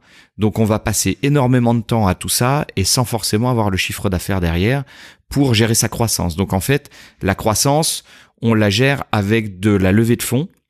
Euh, et ensuite, cette levée de fonds, elle va nous servir à générer de la croissance. Et à un moment donné, on va être à l'équilibre. Et après, normalement, on est bénéficiaire. C'est ça, c'est exactement ça, c'est le, fameux ROI, le retour sur investissement euh, qu'il faut naturellement bien penser. Le fameux business plan. Voilà, donc le business plan est important. Euh, et là, en l'occurrence, il a fallu en refaire un pour faire cette, cette deuxième levée de fonds. Ça, il, a, il, a, fallu refaire un business plan euh, pour montrer euh, aux autres investisseurs qui allaient rentrer au capital euh, quelle était en fait la plus-value, puisque naturellement la part de l'action a augmenté, la valorisation de l'entreprise a augmenté. Hein. Au départ, elle vaut une certaine valeur euh, sur la première levée de fonds. Grossièrement, elle vaut pas grand-chose. Hein. Elle, elle, vaut un petit peu ce que vous pouvez vendre, votre preuve de concept, euh, le marché naturellement. Nous n'avons un marché extrêmement important. Donc, euh, on vend un peu du rêve, euh, naturellement. La deuxième levée de fonds, elle est un peu différente. Euh, on commence à avoir quelques métriques, c'est-à-dire on peut, on peut déjà regarder un peu le chiffre d'affaires de la société si elle en a fait. Comment il a évolué? Comment il a évolué Quel type de clientèle on a euh, Est-ce qu'il y a de la récurrence Et euh, donc voilà, on voit qu'il y a un petit peu plus de métriques. Donc c'est normal que la société euh, vaut beaucoup plus cher, euh, et donc les gens qui vont rentrer naturellement vont devoir mettre en ce qu'on appelle en prime d'émission, c'est-à-dire de l'argent avant d'avoir la première action euh, pour pouvoir rentrer au capital. Il y a un droit d'entrée en fait. Oui. D'accord. Pour en fait rattraper ce que les autres ont déjà mis au départ. Exactement. Et, et ensuite, ils remettent au pot. C'est ça, exactement. Donc aujourd'hui, par exemple, sur une action qui pourrait valoir 10 euros, il peut y avoir 9 euros euh, de prime d'émission, c'est-à-dire que on va mettre déjà 9 euros et 1 euro se transformera uniquement en capital. Ce qui évite aussi la dilution, hein, euh, parce que dans, dans, dans, cette affaire, il faut bien penser qu'on essaye de rester aussi le maître chez soi. Donc ma difficulté, c'est aussi naturellement d'être dilué, ça fait partie du, du, du, jeu, donc de perdre en pourcentage de la société. En argent qui est mis euh, par les autres. Exactement, mais c'est aussi de garder le contrôle de la société. Oui, parce que finalement, si on se dilue trop, on va, on risque de perdre le, le, le la maîtrise, hein, la majorité, euh, et donc du coup de plus être maître chez soi et de risquer euh, qu'à un moment donné on, on soit euh, euh, entre guillemets euh, le pantin de d'investisseurs alors que au départ euh, bah, c'est c'est le, le, chef d'entreprise qui a l'idée qui a le concept qui travaille tous les jours dedans qui qui sue sang et eau pour le faire c'est ça. Alors, la, la, le vieux concept ou le vieux principe qu'on se dit, oh là là, l'investisseur vient pour mettre des, des, sous, il va me prendre mon entreprise. Alors, moi, je l'ai pas senti du tout. Et justement, on a travaillé en intelligence, je pense. Euh, de toute façon, une entreprise sans chef d'entreprise, ben, c'est pas grand, ça vaut pas grand chose. Faut pas oublier qu'un investisseur, il apporte des fonds, mais il n'est pas tous les jours euh, aux commandes. Donc, il a, il a tout intérêt à ce que le chef d'entreprise développe le, le, le, business. Et puis, moi, j'ai trouvé des investisseurs. Je les ai, j'ai eu la chance de pouvoir les choisir. Alors ça, c'est déjà une ah, ça c'est extraordinaire. Donc de pouvoir les choisir, euh, je n'ai pas beaucoup cherché euh, pour trouver des fonds et je les ai choisis pour l'argent, mais pas seulement. Euh, pas seulement. On on parlait du réseau tout à l'heure. il faut s'entourer d'un réseau, mais les investisseurs font partie aussi de ce réseau. Euh, je me suis beaucoup aussi entouré du réseau entreprendre, c'est-à-dire du réseau où on, partage aussi les difficultés entre chefs d'entreprise. Euh, mais les investisseurs ne sont pas là que pour amener de l'argent. Et ça, je pense que c'est extrêmement important. Il peut y avoir d'autres paramètres. Et en l'occurrence, moi, j'ai pris des investisseurs avec chacun un autre paramètre que l'argent. Oui. Euh, effectivement, c'est un peu comme euh, un pilote de course et son écurie. C'est qu'on va avoir euh, la voiture, on va avoir le pilote, donc euh, le, on peut pas euh, gagner si on a un mauvais pilote et on peut pas gagner si on a une mauvaise voiture. Donc c'est un petit peu cette, euh, cette, c'est ce partenariat-là qu'il faut arriver à créer.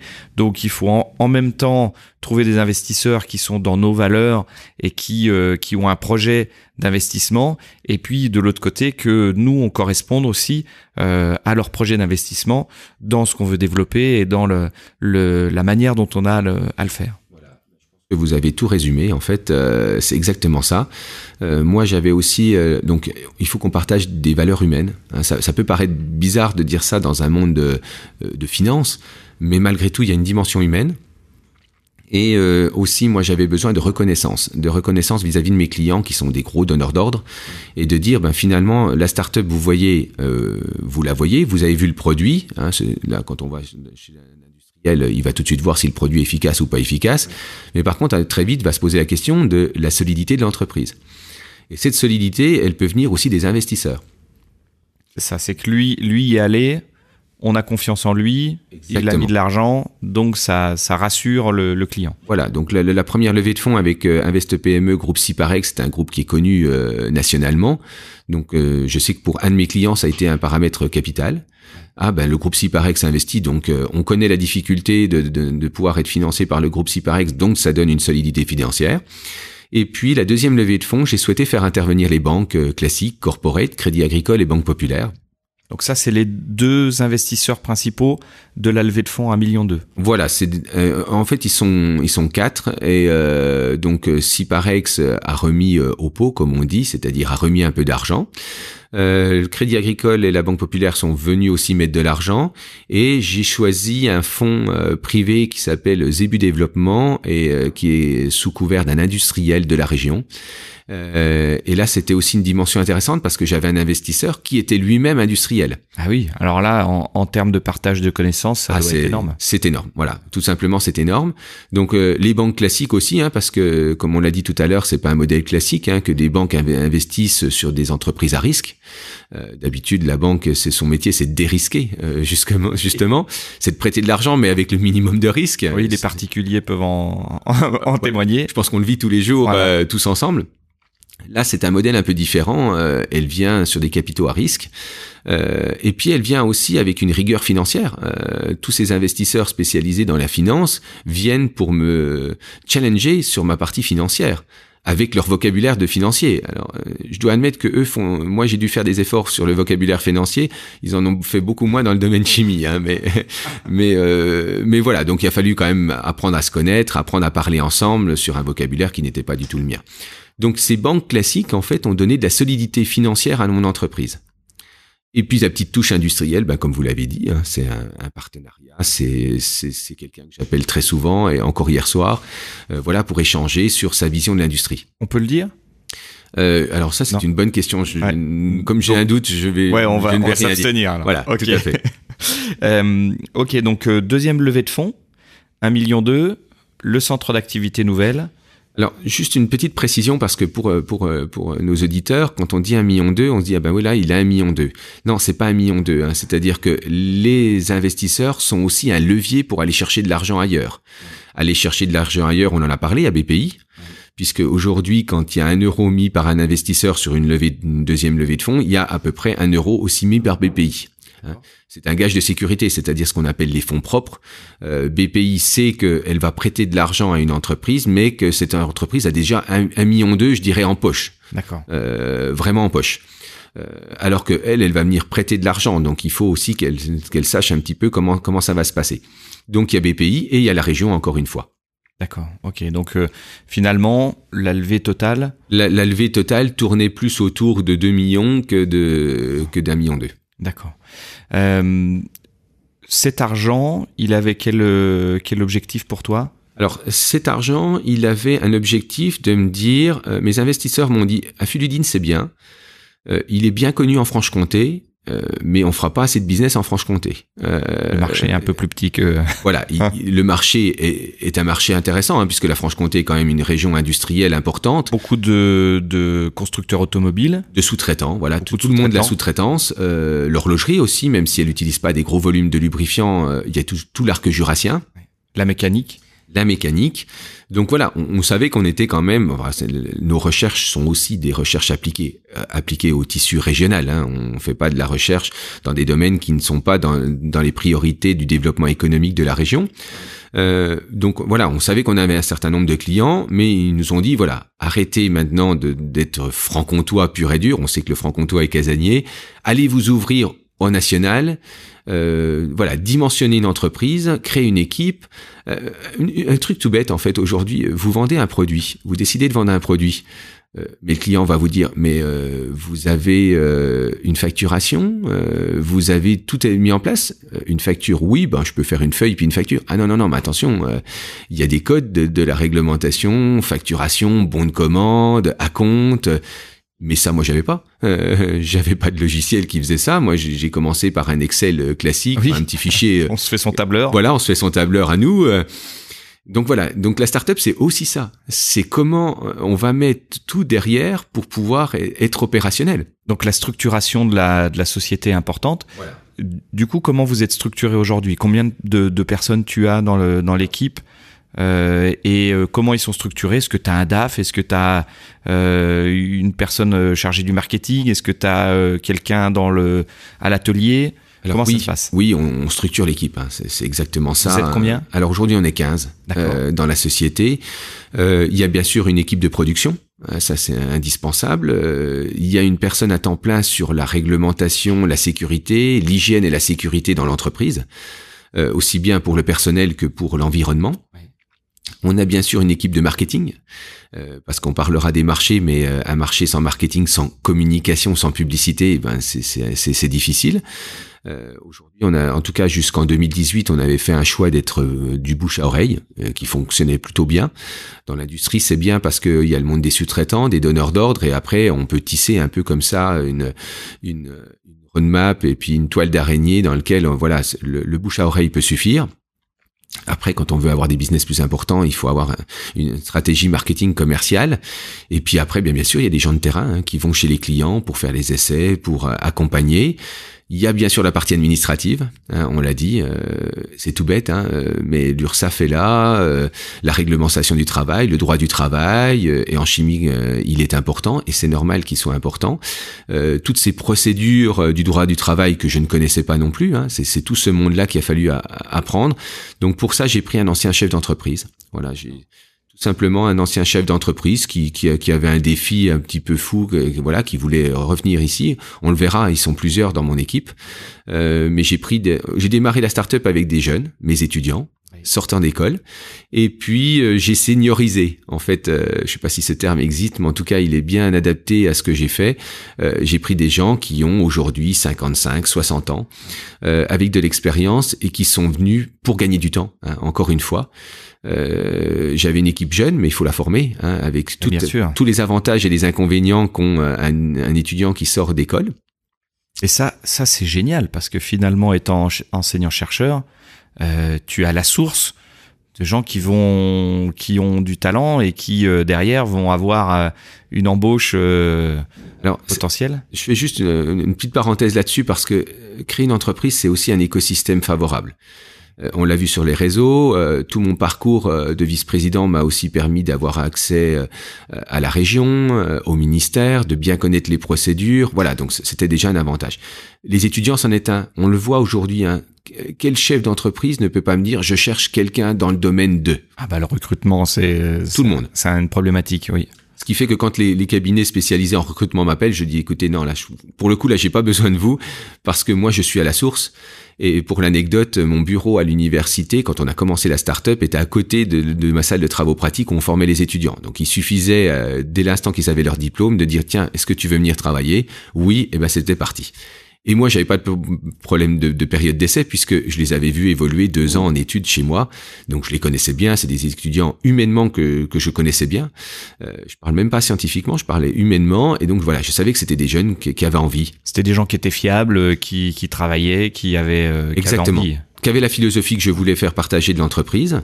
Euh, on est une entreprise un peu euh, où on régit un peu tout aussi de façon je dirais amical euh, en tout cas voilà on partage un projet et ça veut pas dire qu'il n'y a pas de difficulté hein. des fois on peut être pas d'accord ça c'est normal mais il y a une je prône forcément et beaucoup le dialogue et l'empathie de chacun l'empathie de moi, ce que je peux avoir euh, de mes collègues salariés, mais aussi de l'empathie qu'ils peuvent avoir du chef d'entreprise, parce que la solitude du chef d'entreprise, on n'en a pas parlé, mais c'est une, vraie solitude que j'ai connue.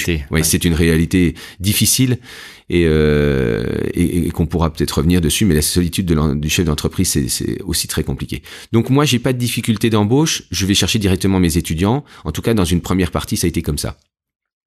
Et puis après, comment comment on arrive à aller chercher des seniors, des anciens chefs d'entreprise euh, qui naturellement ont une rémunération euh, convenable, importante, à la hauteur en tout cas de, de, de ce qu'elles vont apporter dans l'entreprise, mais moi je savais que je pouvais pas les rémunérer. Euh, en tout cas, c'était hauteur-là. Euh, j'ai un, là, j'ai pu euh, avoir avec moi un ancien directeur général d'un grand groupe euh, français et allemand, qui était directeur général d'une grosse entreprise. Vous imaginez bien que venir chez Affuludine, on vient pas pour les finances. Donc il faut les intéresser par autre chose. Euh, et l'autre intérêt, c'est le projet. Oui, c'est le défi et, le projet qu'il y a derrière. Voilà. Et si vous saviez le nombre de gens qui me disent, nous, euh, on est dans un grand groupe, euh, il y a une lenteur administrative, on est bloqué par plein de choses, on a envie de faire, mais mais il y a un circuit de décision qui est important dans les dans les grands groupes. et chez vous, on va pouvoir faire ça du jour au lendemain. Et je dis oui. Vous avez un projet, on le met en place, on, on met un budget, on y va. Et c'est comme ça qu'on arrive à avoir des gens seniors euh, qui viennent chez nous pour partager ce défi-là, euh, voilà, 5, 10 ans avant leur retraite sûrement, mais ils viennent pour apporter euh, leur expérience, donc pour moi c'est riche. Et puis eux, bah, en fait c'est un coup de jeunesse un petit peu, hein, on peut le dire, hein, c'est dans cette atmosphère de start-up qu'ils ne connaissent pas, où euh, les règles de l'entreprise sont bien différentes et on décide tout en mangeant un morceau. Tiens, bah, tiens, j'ai un nouveau produit, on y va, on le lance sur le marché. Ok, on fait les étiquettes et c'est parti. c'est de manière collégiale. C'est collégial et, et, donc ça j'ai beaucoup. Voilà, donc on a seniorisé l'équipe. Alors c'est un enseignement quand même pour les, pour les entreprises qui sont en recherche de talents, qui, sont, qui ont des gros besoins de recrutement. C'est finalement être à la source et rentrer dans les écoles et finalement peut-être aller euh, euh, bah, faire profiter les, les, jeunes de leur expérience, ça peut être une vraie opportunité aussi pour eux de recruter. Ça, ah ça c'est vraiment le premier enseignement qu'on peut, qu'on peut en tirer. Ça, c'est un gagnant-gagnant. Hein. Il faut, faut, dans tout système, il faut que ça soit gagnant-gagnant. C'est gagnant pour l'université, euh, si on parle de l'université, parce que ou d'autres euh, écoles, mais en tout ou cas d'autres écoles. Voilà, moi je vais parler de l'université parce que c'est mon domaine. Euh, et puis c'est peut-être c'était déjà un peu plus ancré dans les écoles, euh, dans les écoles qui ont déjà un peu plus cette habitude de, de, de lien avec l'industrie. Euh, l'université a fait des gros progrès ces dix dernières années. Aujourd'hui, on a des industriels, comme vous l'avez dit, qui viennent dans, dans, dans l'enseignement pour faire une partie de l'enseignement et avec leur expérience et leurs moyens c'est peut-être pas les meilleurs pédagogues, qui existent, mais c'est peut-être pas ce qu'on leur demande non plus. On leur demande pas d'être pédagogue, on leur demande d'intéresser nos étudiants sur un cas concret. Et ça, par expérience, on s'aperçoit qu'ils sont très demandeurs, surtout sur ces cycles-là où euh, on va sortir euh, très prochainement dans le dans le milieu professionnel et euh, ils ont ils ont une vraie appétence pour ça. Ah c'est certain. Moi par exemple, je vais vous prendre un exemple tout simple. Moi je fais cours de traitement de surface. bon bah par exemple revêtement de peinture. Je peux leur faire un revêtement de peinture, leur donner les. Non, j'ai fait venir un applicateur de peinture. Et là, il nous a parlé de, sa difficulté au quotidien. Euh, ok, une peinture, il faut qu'elle tienne, comment elle va se tendre, comment il va la cuire, comment il va. Et ça, les étudiants, c'est du pratico-pratique.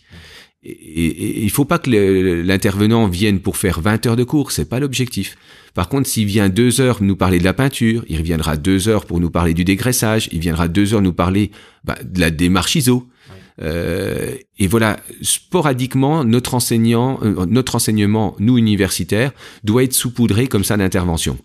Alors ça c'est effectivement le premier euh, premier enseignement et puis ce que je trouve important dans, dans la démarche qu'a eu un Fieldin et ce que ce que tu as eu dans le dans le recrutement c'est finalement le projet proposé si on veut être sexy entre guillemets pour des, des seniors euh, ou voire même pour des pour des gens plus jeunes hein, des, des ce qu'on appelle des juniors c'est un peu péjoratif mais c'est finalement le projet le projet euh, le défi technologique le projet humain et puis euh, derrière un nouveau mode de management c'est-à-dire que on, on va euh, on va laisser un peu plus euh, libre cours aux idées, aux propositions, être plus agile. On parle d'agilité, on parle de la méthode agile, mais finalement, quand euh, j'entends dire, euh, bah, c'est des gens qui étaient un petit peu épuisés par les lourdeurs administratives des grosses machines, des gros bulldozers, de ces grosses boîtes, alors que nous, bah, on est on est plus agile, on est plus rapide, il faut qu'on aille vite, il faut qu'on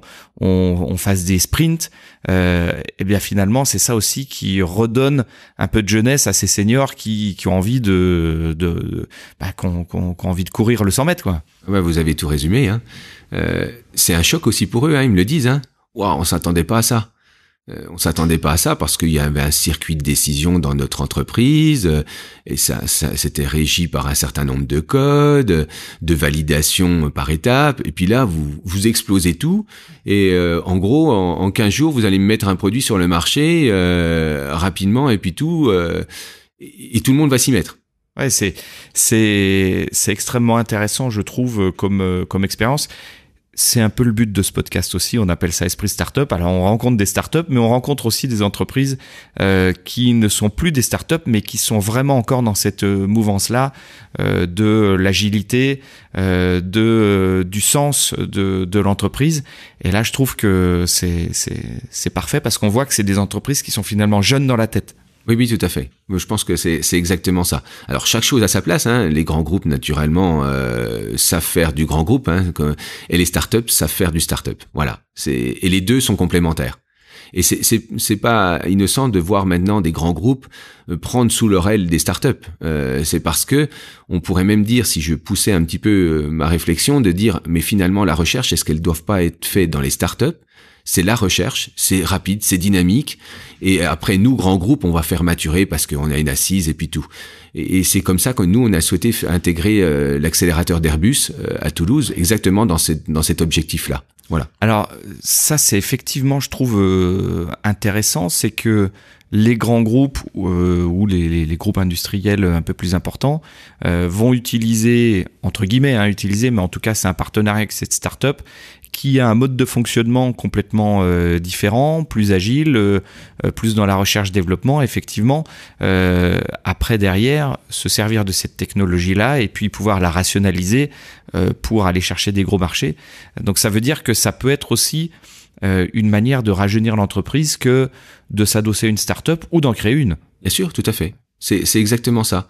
Il faut pas oublier qu'un grand groupe, par exemple, je prends une anecdote, nous n'avait voulu envoyer du, du lubrifiant au Brésil. Euh, on est on est de loi et on voulait envoyer un certain nombre euh, de, litres au Brésil. Moi naïvement, je me suis dit je prends un transporteur et on y va. Euh, oui, ça s'est bien passé jusqu'au port de Dos Santos au Brésil, où là j'avais pas compris qu'on rentre pas dans un pays comme ça aussi facilement et qu'il y a, il y, a, des règles, il y a des règles, il y a des choses qu'on peut ne, pas apprécier dans, dans, dans, tout ça, mais il y a des règles et, moi j'étais pas du tout armé. Voilà, donc heureusement que, que mon partenaire ArcelorMittal euh, était sur place au Brésil et a pu euh, effectivement faire continuer le circuit de, de validation des différents à papiers. Mettre, à mettre un peu de lubrifiant dans les, dans les ah rouages. Oui, non huileux. Non huileux, non huileux exactement. Mais il en faut.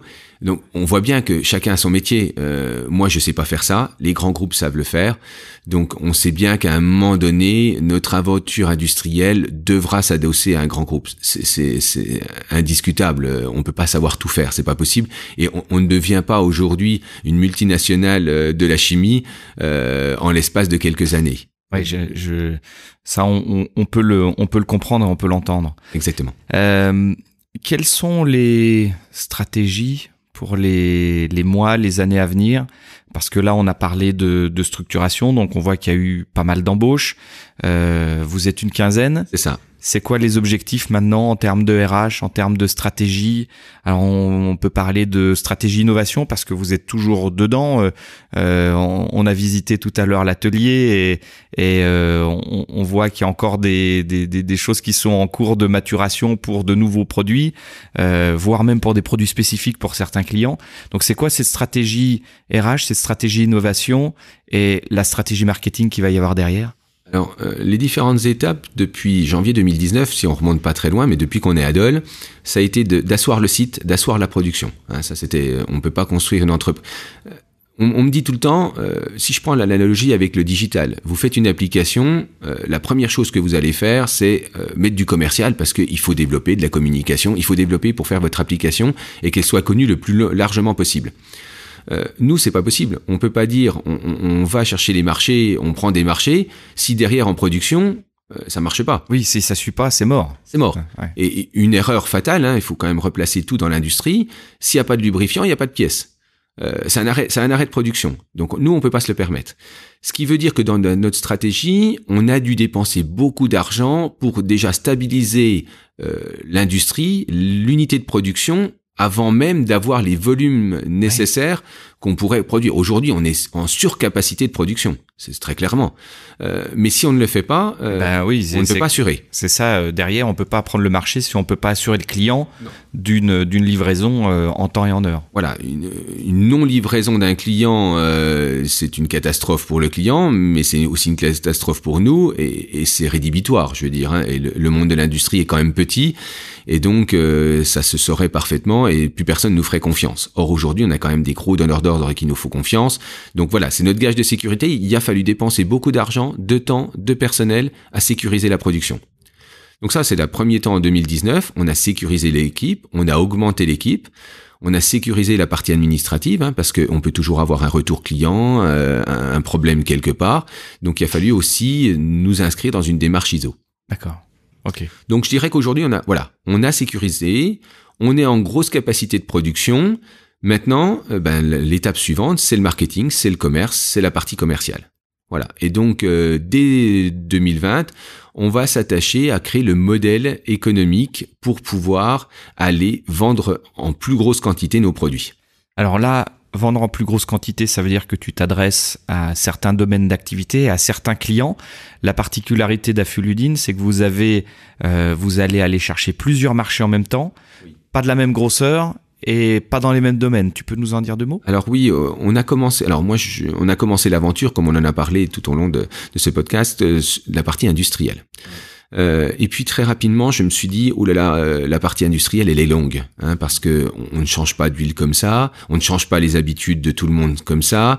Et puis un circuit de validation. Là, on est vraiment dans le, le circuit de validation. La pièce doit être validée, homologuée, etc. Grossièrement, on a ce qu'on. Et puis excuse-moi, mais en plus, tu t'intègres dans un système industriel.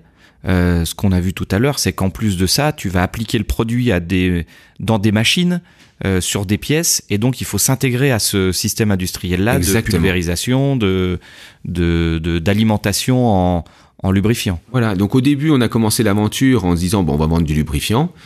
Et en fait, on s'est rendu compte que c'était pas le bon modèle économique parce que, comme vous l'avez dit, en fait, le lubrifiant c'est une petite part de tout le système.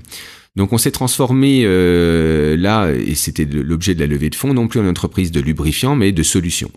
Donc aujourd'hui, un industriel nous appelle, il nous dit, bah voilà, moi j'ai un problème de recherche, de développement, et je veux concevoir autre chose avec un autre système de lubrification. Donc il a fallu intégrer dans l'année 2019 un nouveau type de métier, c'est le métier de fabricant de machines spéciales pour appliquer nos lubrifiants. Et, on l'a dit, hein, c'est une course contre le temps. Donc vous avez le choix, soit vous prenez une équipe jeune et vous essayez de la former, de regarder. Nous, on peut pas. Donc euh, le temps, donc il faut prendre les bonnes personnes compétentes qui savent tout de suite faire dès le lendemain de l'embauche. Ça a un coût, naturellement, mais c'est le coût du temps. donc euh, donc on a pris des gens spécialisés et en l'espace de quelques semaines, on était capable de fabriquer les machines. Et c'est ça la, la, startup, c'est de pouvoir réagir rapidement. Donc aujourd'hui, recherche développement, on sait faire pour nos clients. Application du produit, on sait leur concevoir complètement la ligne de production on sait leur vendre le lubrifiant et j'ai la chance d'être enseignant, donc je peux aussi former le personnel à cette nouvelle technologie, à ces nouveaux risques. Ouais, Ça c'est c'est toute la chaîne est intégrée et, là on est on est vraiment dans une dans un concept euh, euh, qui est qui est abouti. Voilà, il est abouti au niveau industriel. Maintenant, il reste à faire à mettre les commerciaux sur la route euh, pour qu'ils ouvrent les portes et qu'on aille conquérir des, nouveaux marchés. Donc ce marché industriel était très long. Donc je me suis dit il faut pas s'arrêter là. Et en fait, euh, l'anecdote et le hasard fait que mes produits, je les donnais à mes amis, euh, mes amis, puis ils me disaient mais c'est génial, euh, voilà, moi je suis plombier, j'arrive à maintenant souder mon produit, j'arrive à emmancher mes tubes, alors que d'habitude je mets des produits qu'on va pas citer, mais des produits huileux en bombe et puis tout. il faut le nettoyer derrière, après je peux souder, je peux retraiter, scotcher, enfin ce que ce que j'ai besoin de faire. Avec tes produits, ils sont secs, donc j'ai plus besoin de nettoyer. Alors après il y a le garagiste. Après ben j'ai des amis agriculteurs qui me disent oh ben moi pour dégripper j'utilise toujours ces produits là qui attaquent fortement et puis tout. À deux lettres et deux chiffres. À deux lettres et deux chiffres exactement. Donc euh, et je me suis dit mais finalement il y a un marché parce que tout le monde m'en demande. Alors, entre euh, tous mes amis m'en demandent et puis bah, par exemple ben, vous sortez votre boîte aux lettres aujourd'hui il faisait un peu froid tout euh, c'est un peu grippé puis tout vous mettez de l'huile dans votre serrure la poussière va venir, vous ressortez votre clé, elle est sale, vous la remettez dans votre pantalon, c'est voilà. Ça coule sur les lettres, ça fait une tâche. C'est ça. Et je me suis dit, ma proposition de valeur, elle est claire. Elle, est aussi claire que dans l'industrie. Et donc je me suis dit, bah finalement, le particulier en a besoin. Le professionnel, garagiste, artisan, euh, en a besoin aussi. Donc j'ai créé une gamme pour les professionnels et une gamme pour les particuliers et aussi euh, une gamme pour le sport. Eh Imaginez aujourd'hui faire du vélo avec une chaîne, vous avez plus besoin de la, vous pouvez la toucher, il y a pas de gras, il y a rien du tout. Eh ah bien ça, ça a été, ça a été extraordinaire à la fois pour le particulier et à la fois pour le cycliste professionnel qui, euh, naturellement, quand la poussière s'accumule dans, dans l'huile de son dérailleur, crée du frottement. Et naturellement, bah lui, il faut qu'il la compense en pédalant encore plus et en donnant plus d'énergie. Et donc là, on propose effectivement nos produits pour euh, des équipes professionnelles. Alors ça, c'est c'est une application qu'on qu'on voit pas immédiatement, mais effectivement, le l'huile qui s'accumule avec la poussière qui se colle dans, dans, dans un dérailleur, pour un sportif de haut niveau, ça peut permettre de gagner quelques dixièmes de seconde, quelques secondes, euh, euh, puisque sur le, les milliers de, tours de, de, de dérailleur ou de, ou, ou de pédales, euh, on peut gagner à chaque fois en frottement et donc en énergie et donc la garder pour euh, pour pédaler plus fort plus vite. Bien sûr. Euh, imaginez vous faites une course de 4 heures, vous avez accumulé de la poussière, vous faites un Paris-Roubaix pour donner un exemple très classique. Vous faites un Paris-Roubaix, au bout de 4 heures, vous avez un dérailleur qui ne ressemble plus à un dérailleur, c'est une espèce de pâte. si par contre vous mettez un lubrifiant sec qui n'accumule pas la poussière, vous l'avez dit, au bout de 4 heures et demie, tout le monde est fatigué et c'est quelques pourcents qui vont tout changer. Et le lubrifiant, pourquoi pas, peut jouer son rôle. Donc là, Fuludine a quelques a quelques contrats, euh, vise quelques quelques partenariats avec des sportifs de haut niveau. Alors oui, on a un partenariat historique de recherche euh, parce qu'on il a fallu aussi euh, développer ça au niveau recherche avec l'équipe Groupama FDJ. Ah, euh, donc c'est un partenariat aussi, c'est un hasard de, de, de, de, de rencontre. Euh, Frédéric Grave, qui est directeur de la performance chez FDJ Groupama, est un universitaire byzantin. Ah, excellent. Et, on s'est croisés euh, quasiment dans les douches parce que on, on, faisait, enfin moi je, je, pratiquais du sport à l'université et, et, il était euh, dans le couloir aussi. Donc en fait c'est une rencontre. Je lui ai proposé mon idée. Et il est très curieux et toujours à la recherche de la performance. Et donc voilà, l'aventure de recherche a démarré comme ça avec Groupama FDJ. Donc trois grands domaines d'activité les industriels les artisans, les indépendants euh, qui, qui, ont besoin de, de, produits de lubrification, et puis toute la partie euh, euh sport et loisirs. Sport et loisirs. C'est ça. Euh, alors je crois qu'il y a la pêche aussi, enfin tout, tout, oui. tous ces produits, euh, enfin tous ces, ces domaines d'activité de, de, de, loisirs dans lesquels on a besoin, voilà, de d'aller chercher. Alors forcément c'est pas les mêmes, c'est pas du tout même les mêmes volumes de marché, pas du tout. Est-ce que euh, là-dessus, euh, il y a des métriques? Est-ce que, en termes de marché? Oui. Alors, allez voir votre investisseur sur la deuxième levée de fonds en leur disant, euh, voilà, moi je suis un projet industriel avec un marché mondial qui est de plus de 10 milliards d'euros du marché des lubrifiants dans l'industrie, et lui dire, bon, je vais faire aussi du vélo. ou je vais faire aussi de la grande surface. voilà, ben, je vais être présent chez Monsieur Bricolage. ils sont pas d'accord. ils étaient pas d'accord. Après, il faut, il faut convaincre, il faut montrer que.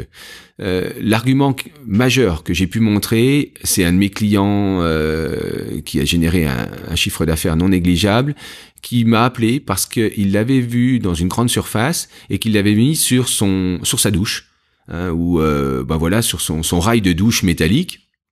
Et d'habitude, il mettait de l'huile, mais ça coulait partout. Enfin, c'était catastrophique. Et euh, il m'a dit, je l'ai mis dans ma douche, ça m'a révolutionné. Euh, il m'a appelé, il m'a dit, écoutez, euh, j'ai compris le concept dans ma douche, du côté sec. Dans ma boîte, ça doit être intéressant de sortir des pièces sèches. Et, euh, et il nous a ouvert l'entreprise. Et, et, en donnant cet exemple-là, que le, on peut toujours avoir un préjugé de se dire ah oui en grande surface c'est des produits bon marché, pas performants et puis tout. Peut-être, euh, en tout cas, nous, on avait besoin d'un concept, de montrer un concept qu'on peut l'huiler à sec. Et si dans le particulier, dans votre vie de tous les jours, vous trouvez le concept, on vous l'a expliqué, vous avez, vous l'avez vécu, vous le translatez dans votre entreprise. Oui, derrière chaque particulier se cache euh, forcément un professionnel. Et exactement, c'est pareil. On m'a dit mais pourquoi tu vas faire les foires, les marchés Enfin, es enseignant chercheur. Euh, qu'est-ce que tu vas t'ennuyer dans une foire Mais non, c'était extrêmement riche. C'était, c'est là où j'ai pu créer ma proposition de valeur. Et tous les produits que j'ai faits, c'est en étant tout simplement camelot dans, dans, dans, dans, les foires. En étant au contact du consommateur et puis des besoins du consommateur. Donc là, on est, euh, enfin, quand, quand, quand on fait du marketing, euh, c'est, extraordinaire. Quand on est chef d'entreprise, qu'on fait un peu de marketing et qu'on est au contact du consommateur, c'est exactement ça. C'est hyper formateur. C'est exactement ça. Et il faut toujours, euh, et je le dis à tous les start aller au plus proche de votre marché parce que vous allez apprendre énormément de choses. Alors ça, paraît comme ça euh, quelque chose qu'on dit dans le vide, mais, mais la proposition de valeur, elle est capitale. Est-ce que je vais bien répondre à la demande du marché? Et, moi, je l'ai fait. Et comme vous l'avez dit, un, gros industriel en short le dimanche qui vient à la foire de Longchaumois, euh, un gros horloger, euh, vous le voyez en short, vous ne savez pas que c'est lui. Euh, mais lui, il a bien compris la puissance de votre produit, même si vous lui parlez de grande porte ou de vélo. Et, donc lui, il a compris. Et, et on a eu des, des, des, belles réussites dans le monde horloger, aussi par la foire de Longchaumois. Ouais, ça c'est top. Alors, le, le, dans les domaines d'activité, on peut se dire qu'effectivement, vendre un, un spray de lubrifiant à un particulier qui fait du vélo euh, et de l'autre côté lubrifier euh, plusieurs centaines de pièces euh, à, l'heure dans une grosse industrie, il peut y avoir un grand écart. Mais est-ce que c'est pas aussi un gage ce qu'on ce qu'on appelle classiquement ne pas mettre tous ses œufs dans le même panier? Parce qu'on voit que finalement c'est des marchés qui peuvent en, fonction de, des marges qu'on a, peuvent être totalement différents et en fonction des intermédiaires aussi, parce que forcément, si on travaille avec la grande distribution, il y a énormément d'intermédiaires, euh, des marges qui se réduisent. Avec le, le, le particulier, on a peut-être un petit peu plus de marge et on est plus proche de, du, du consommateur. Donc c'est une stratégie qui est peut-être un peu plus globale. Ben vous, je pense que vous avez tout résumé. Hein. Euh, et, et, et, quand on dit qu'un chef d'entreprise doit être stratège, elle est là. Euh, je ne sais pas si j'ai fait le bon choix en stratégie. En tout cas, j'ai fait des choix que je suis capable de justifier. L'avenir nous dira s'ils ont été bons ou pas bons. Et qu'il faut assumer donc. Et qu'il faut naturellement assumer euh, tous les jours. Euh, mais voilà, c'est des. Euh, je n'avais pas compris que la dimension de chef d'entreprise, c'était avant tout euh, d'anticiper, de savoir anticiper ce qui va se passer dans le futur très récemment, j'ai appris, on me dit, mais pourquoi tu vas faire telle pièce? Alors imaginez, aujourd'hui, je me bats un an et demi pour faire une pièce automobile d'un moteur thermique. ok, c'est très bien, on va me commander X tonnes de produits et puis tout. Maintenant, le chef d'entreprise, il doit pas se poser que cette question-là. Il doit se dire, à 10 ans, cette pièce, est-ce que j'aurai toujours le marché ou est-ce que cette pièce-là n'existera plus?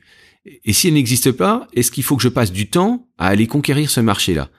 Et, c'est toutes ces questions-là, en fait, qu'il faut, qu'il faut se poser. On peut pas se dire, ben tiens, je vends, j'ouvre la porte. Ça, c'est le rôle d'un commercial. Le chef d'entreprise, il doit se dire, à 5 ans, quel sera mon, mon business? Et on le voit, des grands groupes, même des grands groupes qui sont tombés par manque de stratégie, par manque de vision euh, à 10 ans, de se dire mais quel sera le marché à 10 ans? Encore une fois, on s'est un peu endormi euh, sur son marché, on sort pas de sa zone de confort, on fait pas d'innovation, on va pas au contact du consommateur, on n'anticipe pas, et donc du coup c'est beaucoup plus compliqué euh, et c'est presque la mort annoncée. Voilà, mais sortir, comme vous l'avez dit, de la tête de l'eau, euh, moi, on me la sort. Euh, tout seul, je n'étais pas capable de le faire euh, parce qu'on a tous la, tête dans l'eau. Ah oui, tiens, il faut que je prépare les devis là, il faut que je fasse les commandes là, il faut que... et on vit au quotidien tout ça. Et je crois que quelle que soit la taille de l'entreprise, chaque chef d'entreprise doit le vivre. Par contre, ce qu'on m'a tout de suite dit, et on m'a tout de suite pris par la, peau du dos en me disant, reprendre la hauteur. C'est capital, ton job à toi, c'est de reprendre de la hauteur. Sors le périscope. Sors le périscope. et prends les bonnes décisions. Et, là, je pense que tous les seniors m'ont appris ça et, et, tous les conseillers que j'ai, parce que je suis entouré d'un certain nombre de conseillers dans différents domaines, c'est d'apprendre le métier de chef d'entreprise. En fait, chaque jour, j'apprends le métier de chef d'entreprise. C'est, ce qui est. Euh, euh, on, on, peut peut-être parler quelques instants du, du, du, métier euh, et de, du poste de, de chef d'entreprise, de dirigeant, de, de coach finalement, de manager d'une oui, chef d'orchestre pour moi. Voilà. Et, et finalement, c'est un métier. Enfin, c'est une fonction dans laquelle on apprend tous les jours, mais c'est une fonction qui est aussi extrêmement solitaire. on parlait tout, le tout à l'heure de la solitude du, du chef d'entreprise. Alors Comment on fait euh, quand on crée une start-up et qu'on se sent seul? Alors déjà, comment on, perçoit qu'on part dans une mauvaise direction? Moi, je donne toujours l'image qui est un peu, un, peu particulière, c'est que les premières difficultés, qu'est-ce qu'on fait? On se dirige vers sa femme, c'est le premier rempart. Euh, ou, pas, mais en tout cas pour moi ça a été le premier rempart. C'est euh, souvent le cas. Voilà. Après on se dit bah tiens on en parle aussi aux enfants, pourquoi pas? Puis après au repas de famille le dimanche, et puis à un moment donné, on se rend compte qu'on saoule tout le monde. Et, moi, je le dis toujours, moi je l'ai vu, c'est quand j'ai commencé à parler à mon chien dans sa niche et puis qu'il est sorti et qu'il m'a dit, tu me saoules aussi avec tes, conneries. Donc là, on se dit, oui, ok, je saoule tout le monde. Donc c'est pas possible. On peut pas tout euh, raconter à ses collègues parce que c'est pas non plus dans leurs préoccupations et c'est tout à fait compréhensible. Et, il faut pas oublier que chacun a une strate de stratégie aussi. Oui, puis que finalement, euh, euh, si il y a des choses qui sont bonnes à dire, d'autres pas, et que eux, ils ont des objectifs à tenir, ils ont des missions à remplir, et que la mission, c'est pas forcément celle du psychologue. Ah non, pas du tout. Et puis vous, vous devez pas les inquiéter aussi de toutes les difficultés que vous avez. Eux, ils sont en mode gagnant, winner. Euh, il faut pousser la machine au maximum, et donc c'est pas le moment de les inquiéter par vos soucis à vous. Donc finalement, vous n'avez plus personne euh, autour de vous. Euh, le dimanche, plus personne vous invite parce que vous saoulez tout le monde. Euh, donc, il faut trouver une solution. Moi, la solution, elle est venue de, des chefs d'entreprise. Voilà, parce que rien de tel qu'un chef d'entreprise, parce qu'on sait qu'on le saoule pas et on sait que lui il va vous comprendre. avec toute la gentillesse de ma femme, à un moment donné, elle me dit mais écoute, je, sais pas quoi te répondre, je, je, ne sais rien. Je, je comprends pas. Ouais, je comprends pas ce que tu me dis. Et donc, euh, donc voilà, ça, ça il y a naturellement, ça se ressent au niveau familial, hein, c'est indéniable. Et, alors que je ne connaissais pas ça en tant que fonctionnaire. Hein, voilà, c'était une aventure bien différente et puis tout. Donc la solitude, déjà, il faut en prendre conscience. Quand on voit qu'on est dans le trou, euh, c'est là que moi, j'étais peut-être un petit peu loin dans mon dans, dans mon trou, mais voilà. Donc j'ai fait appel à des chefs d'entreprise, euh, dont un qui est venu euh, et qui m'a coaché au quotidien. Voilà, qui m'a coaché au quotidien, qui m'a dit, en fait, il m'a dit, moi, je sers à rien, je t'écoute. Mais rien que de m'écouter et de me dire ah oui oui je vois ce que tu dis parce que des fois ma femme elle disait oui mais je savais très bien qu'elle avait rien compris de la difficulté. Euh, lui je savais qu'il la connaissait et ça ça fait du bien et on remonte la pente. Ça fait partie de des dans le, long chemin de, du chef d'entreprise euh, de jalons de bulles d'oxygène qu'il est important de de se garder euh, pour euh, un effectivement se faire écouter parce que c'est extrêmement important. Et puis deux des fois de juste avoir la confirmation de l'autre de, de de lire la confirmation dans les yeux ou de se dire voilà de se rassurer parce que euh, ce que je vis ok toi tu l'as vécu aussi. Ah tu t'en es sorti ça c'est chouette. Comment tu l'as fait? Éventuellement un tout petit conseil qui va bien. Et, et on est reparti quoi. Ça ça recharge les batteries. C'est ça. Mmh. exactement et, euh, et, il faut trouver en fait sa bulle d'oxygène, comme vous l'avez dit. Euh, moi, j'ai pu la trouver euh, vers cette personne, et ça m'a fait beaucoup de bien. Euh, c'est le, c'est, c'est important d'être entouré. Alors c'est aussi pour ça qu'il y a beaucoup de réseaux d'entreprises qui, qui existent et qui fonctionnent très bien. Euh, c'est que du coup, on peut vraiment partager régulièrement en se voyant, en se rencontrant euh, lors de d'événements et, et de partager ses difficultés, voire même de trouver à certains moments des des gens qui vont pouvoir être des, des ressources pour un domaine particulier ou pour une expertise particulière. Je pense que vous avez tout dit, hein, le réseau, encore une fois. C'est-à-dire que ça paraît tout bête. Un jour, vous vous mangez entre entre personnes, puis la personne vous dit ah bah tiens moi j'ai fait comme ça. Ah puis ça vous dit ah oui ok elle a fait ça ben, ce serait peut-être intéressant que je fasse exactement la même chose. Donc ça, c'est le réseau entreprendre est une est une force, mais il y en existe plein d'autres. Euh, c'est pour ça qu'aujourd'hui, malgré que je, voilà, j'ai un agenda qui, qui, qui, vaut ce qu'il vaut, euh, je suis toujours dans, dans cette dynamique de faire partager aussi euh, cette expérience de start-upper parce que l'aventure aussi start n'est pas l'aventure chef d'entreprise de, reprise. Et donc, les start doivent aussi donner des conseils aux autres start Oui, et puis euh, c'est aussi important de montrer un autre chemin aux entreprises classiques qui pourraient avoir tendance un peu à s'endormir sur un marché ou, euh, ou à se scléroser. Et ça, moi, j'en suis, euh, j'en suis persuadé pour, pour l'avoir déjà vécu. Tu fais partie de, de quel réseau? Donc moi, je fais partie du réseau Entreprendre euh, Bourgogne-Franche-Comté, en tout cas. Super réseau. Euh, c'est un réseau extrêmement intéressant, oui, oui, tout à fait. Et puis naturellement, bah il y a, y a, plein d'autres réseaux dans lesquels euh, on peut apparaître, euh, et dans lesquels j'apparais. Alors c'est sûr qu'en en le multipliant, on multiplie ses contacts mais on multiplie aussi le temps. Hein, le temps à investir. Voilà, le temps à investir. Donc il faut faire attention. Moi, je suis présent aussi dans beaucoup de conseils d'administration euh, parce que je, voilà, je veux faire partager cette expérience de privé et de public et qu'il faut surtout pas opposer l'un à l'autre. Euh, chacun à sa place et c'est ensemble qu'on gagnera pour dynamiser en fait euh, euh, l'industrie française. Hein. Quand on voit la carte de l'industrie française en 1975, quand je suis né, et l'industrie française en 2019 eh bien on se dit qu'il va falloir vite, vite, mais très très vite inverser la, la, pente. Ça s'est déboisé un peu. Légèrement, oui, exactement. Euh, quel est, euh, comment tu apprends? Aujourd'hui, euh, tu nous disais que tu as beaucoup de vocabulaire à apprendre, beaucoup de, de domaines différents. c'est quoi tes... J'apprends comme j'apprends à mes étudiants. L'apprentissage par l'échec. Ok. L'échec est, formateur. Tu peux nous en donner un, exemple d'échec qui a permis d'apprendre et de te construire? Ah ben, Les échecs, j'en fais, on va, on va un petit peu exagérer, mais j'en fais tous les jours. Euh, ça soit dans, le formalisme, euh, un document mal fait, ben ma foi, on apprend, on corrige. Euh, une mauvaise décision, euh, un axe euh, mauvais, un nouveau produit, tiens voilà, je le sentais bien, j'y vais vite. Je prends peut-être pas assez de recul, mais c'est le mode startup. Hein, c'est mes, mes, mes, mes, conseillers me disent chez toi en fait, alors je supporte pas l'inertie, euh, je supporte pas l'attente, et en fait dès l'instant que on a l'idée, elle est déjà résolue mais en fait, j'oublie la phase de la mettre en place. Et, imaginez mes collaborateurs, c'est difficile. Hein je leur dis tiens, on lance ce produit-là. Euh, je reviens deux minutes plus tard, j'ai considéré que c'était fini. Hein donc ça, il faut, faut, faut faire extrêmement attention. Donc des échecs, j'en ai, je pourrais en raconter plein, mais euh, c'est au quotidien. Un qui se détache.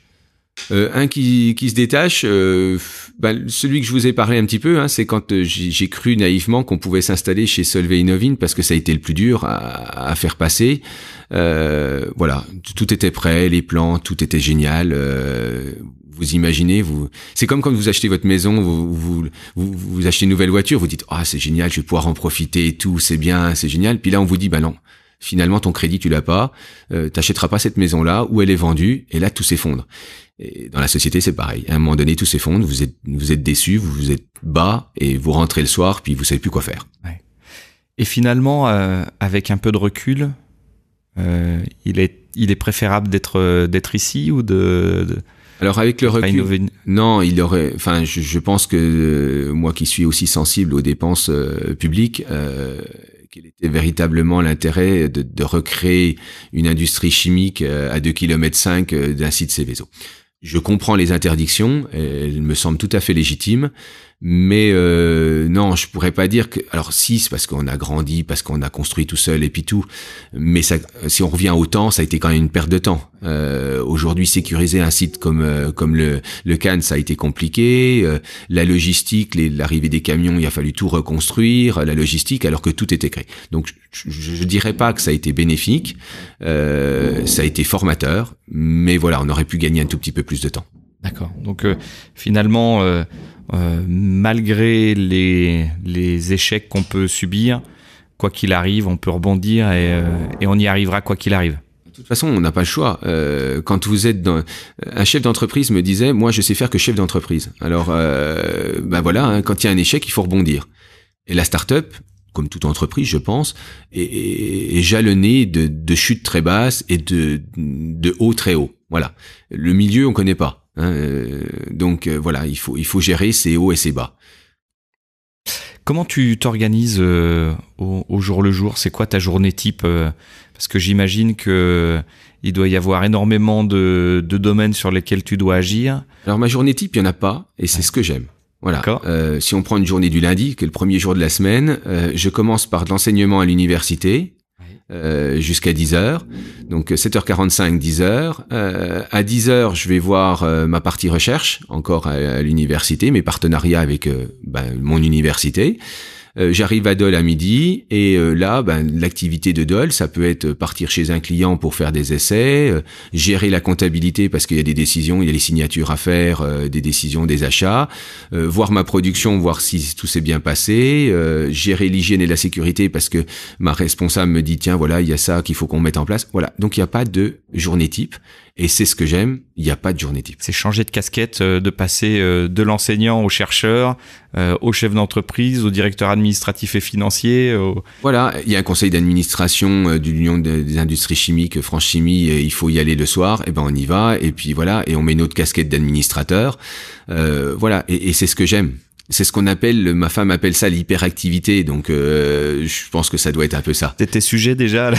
Oui, oui, je suis. Alors, à, sa grande tristesse, je suis soumis à, l'hyperactivité, même en vacances, ce qu'elle a, beaucoup de mal à supporter, parce que je fais un programme de la journée en vacances.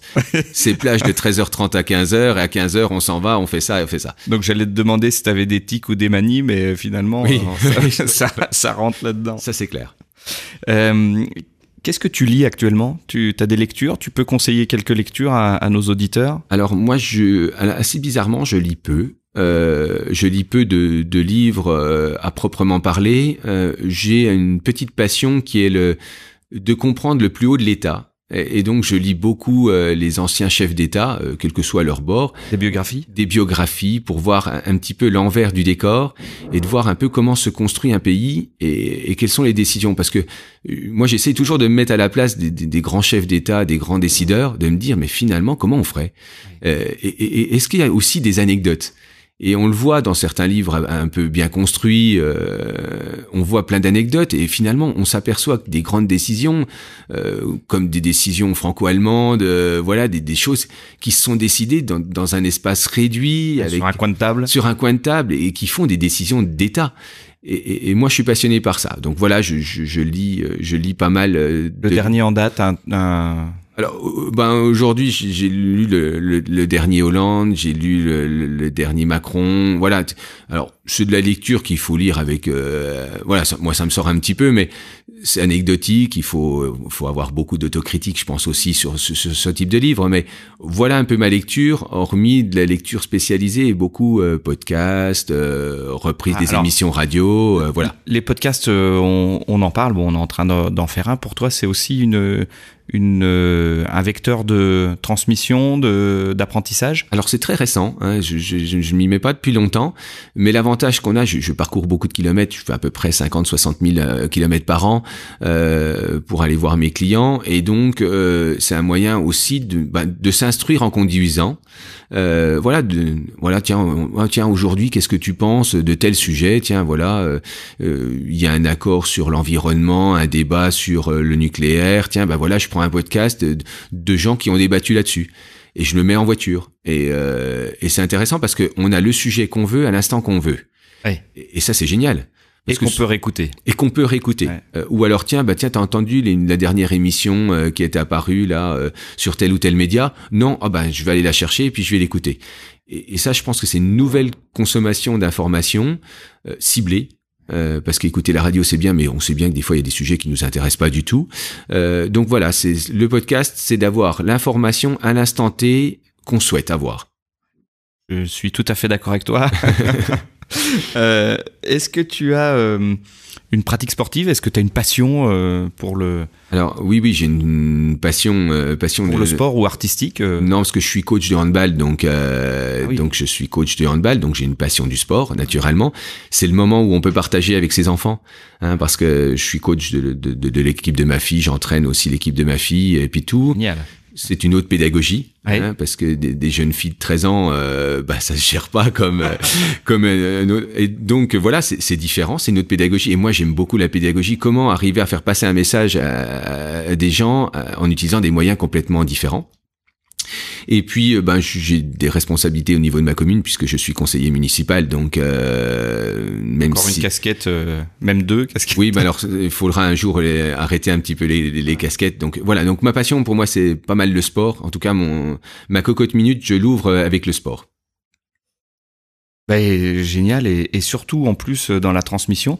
Alors je, je vous recommande euh, à tous le l'interview, euh, enfin le documentaire plutôt que euh, qui a été fait sur Didier Deschamps et notamment sur toute la partie coaching de l'équipe de France pendant le, le mondial. Euh, alors je crois que c'est, on va faire un peu de pub, mais ça doit être sur Prime Video, Netflix, je sais plus le, lequel des deux. Et ça a été fait par Nagui et c'est vraiment une perle, notamment effectivement parce qu'on s'aperçoit que il y a beaucoup de similitudes entre euh, être un coach pour une entreprise euh, pour une entreprise ou effectivement être un coach pour une équipe euh, de, de foot euh, ou de handball et que en fait il y a des fois on, on va mobiliser les mêmes les, les, les, mêmes connaissances les mêmes compétences les mêmes méthodes de management. Donc c'est vraiment très intéressant de, de regarder ça. Pas pu le voir en totalité effectivement, mais ce que je retiens toujours de, de, du management, qui soit comme vous l'avez dit d'équipe ou d'entreprise, c'est que euh, vous n'êtes pas le chef en fait. Vous êtes un chef d'orchestre pour que l'équipe soit la meilleure possible. Et, vous, vous, êtes. C'est pas toi qui marque le but. Non. Et puis même il y a des fois, moi, j'ai des choses que je me dis, ah là, j'irai l'engueuler. Franchement, là, il exagère. Mais quelles sont les conséquences de ça? Est-ce que ça va lui donner d'être meilleur, moins bon? Et est-ce que l'entreprise va en sortir grandie? Et si la réponse c'est non, eh bien vous mettez votre mouchoir dans la poche et puis vous vous taisez et puis au contraire vous le poussez dans l'autre sens et puis vous le ramenez à, là où vous voulez. Et une équipe de sport c'est pareil. Ah, là notamment euh, il y, a, y a cette euh, il y a cette séquence où euh, un extincteur a été ouvert dans un des, hôtels où l'équipe de France dort et je crois que c'est le lendemain de la demi-finale, enfin quand ils ont gagné la demi-finale ou le quart de finale, je sais plus, euh, où euh, un des joueurs ouvre un extincteur, donc euh, ça fait, euh, ça pose quelques problèmes, quelques dégâts, et, et donc Didier Deschamps explique cette cette dualité entre est-ce que je leur mets une mine parce que derrière ça peut avoir des conséquences pour la suite, pour l'objectif, ou est-ce que je laisse couler parce que c'est des jeunes et qui viennent de gagner et que finalement euh, ils laissent exploser une espèce de pression de de euh, ouais, donc de, de, de, créativité ou de d'imbécilité peu importe mais euh, et c'est toute la difficulté de, du coach là. C'est ça. Par contre nous on a comme objectif c'est que de faire gagner une entreprise ou de faire gagner une équipe. Et nous notre seul objectif c'est celui-ci c'est pas notre, personnel. Moi, est-ce que je suis content d'être chef ou comme des champs de dire bah tiens moi je vais remontrer que c'est le, chef et puis je vais leur mettre une secouée euh, terrible et puis euh, je vais les punir de quelque chose de prime ou n'importe quoi. Non, la question c'est pas ça. La question c'est est-ce qu'il sera meilleur demain ou pas? Voilà. Et c'est la seule question qu'on doit se poser. Ça c'est ça c'est génial. Très bel enseignement. Euh, Qu'est-ce qui te fait lever le matin? Je crois que ce qu'on vient de parler pendant un petit temps là, euh, voilà. C'est à Fuludine? C'est l'aventure humaine. Ouais. Moi, ce qui me lève le la pire des choses pour moi, ça serait de travailler à la maison. Euh, parce que je saurais pas faire tout simplement et euh, de rencontrer des gens, euh, de rencontrer des problèmes. Euh, j'ai vécu deux ans à l'université, vice-président en ressources humaines. Il y a un problème toutes les minutes. Alors problème, ça peut être divers et varié, hein, important ou pas important. En tout cas, il y a, il y a une solution et il faut discuter. Voilà. Et vous pouvez pas tout régler par le réglementaire, la loi et puis tout à un moment donné, il faut aller discuter. Et moi, ce que j'aime, c'est ça, c'est aller discuter. Et plus la, plus la discussion est difficile, et plus je vais éprouver du plaisir d'essayer de trouver une solution euh, si on y arrive. Malheureusement, j'ai appris que euh, ce que je ne pensais pas avant d'être vice-président, que le dialogue ne peut pas tout résoudre. Euh, mais il en résout une grosse, grosse partie, et il faut se concentrer sur cette partie-là. Donc pour toi, le, quelle pourrait être la, la plus grande valeur de l'entrepreneur? Ben, c'est que son équipe soit avec lui et, euh, et derrière lui, et dans les bons moments et dans les mauvais moments. Euh, moi, j'ai la chance d'avoir une équipe qui est restée au complet. Euh, alors, on en arrive à cinq ans, ça veut dire que pour des cadres, euh, je conçois aussi qu'il faut, euh, voilà, il, faut aussi qu'ils repartent sur d'autres aventures. On dit cinq ans pour un cadre, c'est bien. Donc euh, voilà, je, je le, on en discute avec certains. voilà, on anticipe. On anticipe, hein, toujours dans, le, dans la discussion. Encore une fois, mais ça fait partie d'une aventure que je ne connais pas encore pour l'instant, mais que je pense qu'il va falloir acquérir au cours du temps.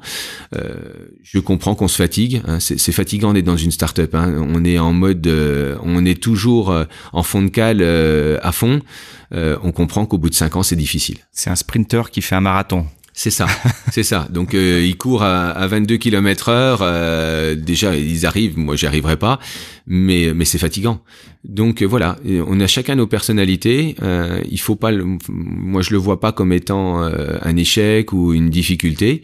Chacun a envie d'eux à un instant T et il faut il faut en tenir compte. Oui, encore une fois, quand on anticipe, euh, forcément. Voilà, c'est ça, c'est l'anticipation. Ça, je crois que c'est capital. Est-ce que tu aurais euh, quelqu'un à nous recommander sur ce podcast qui euh, qui serait intéressant d'entendre à ce micro?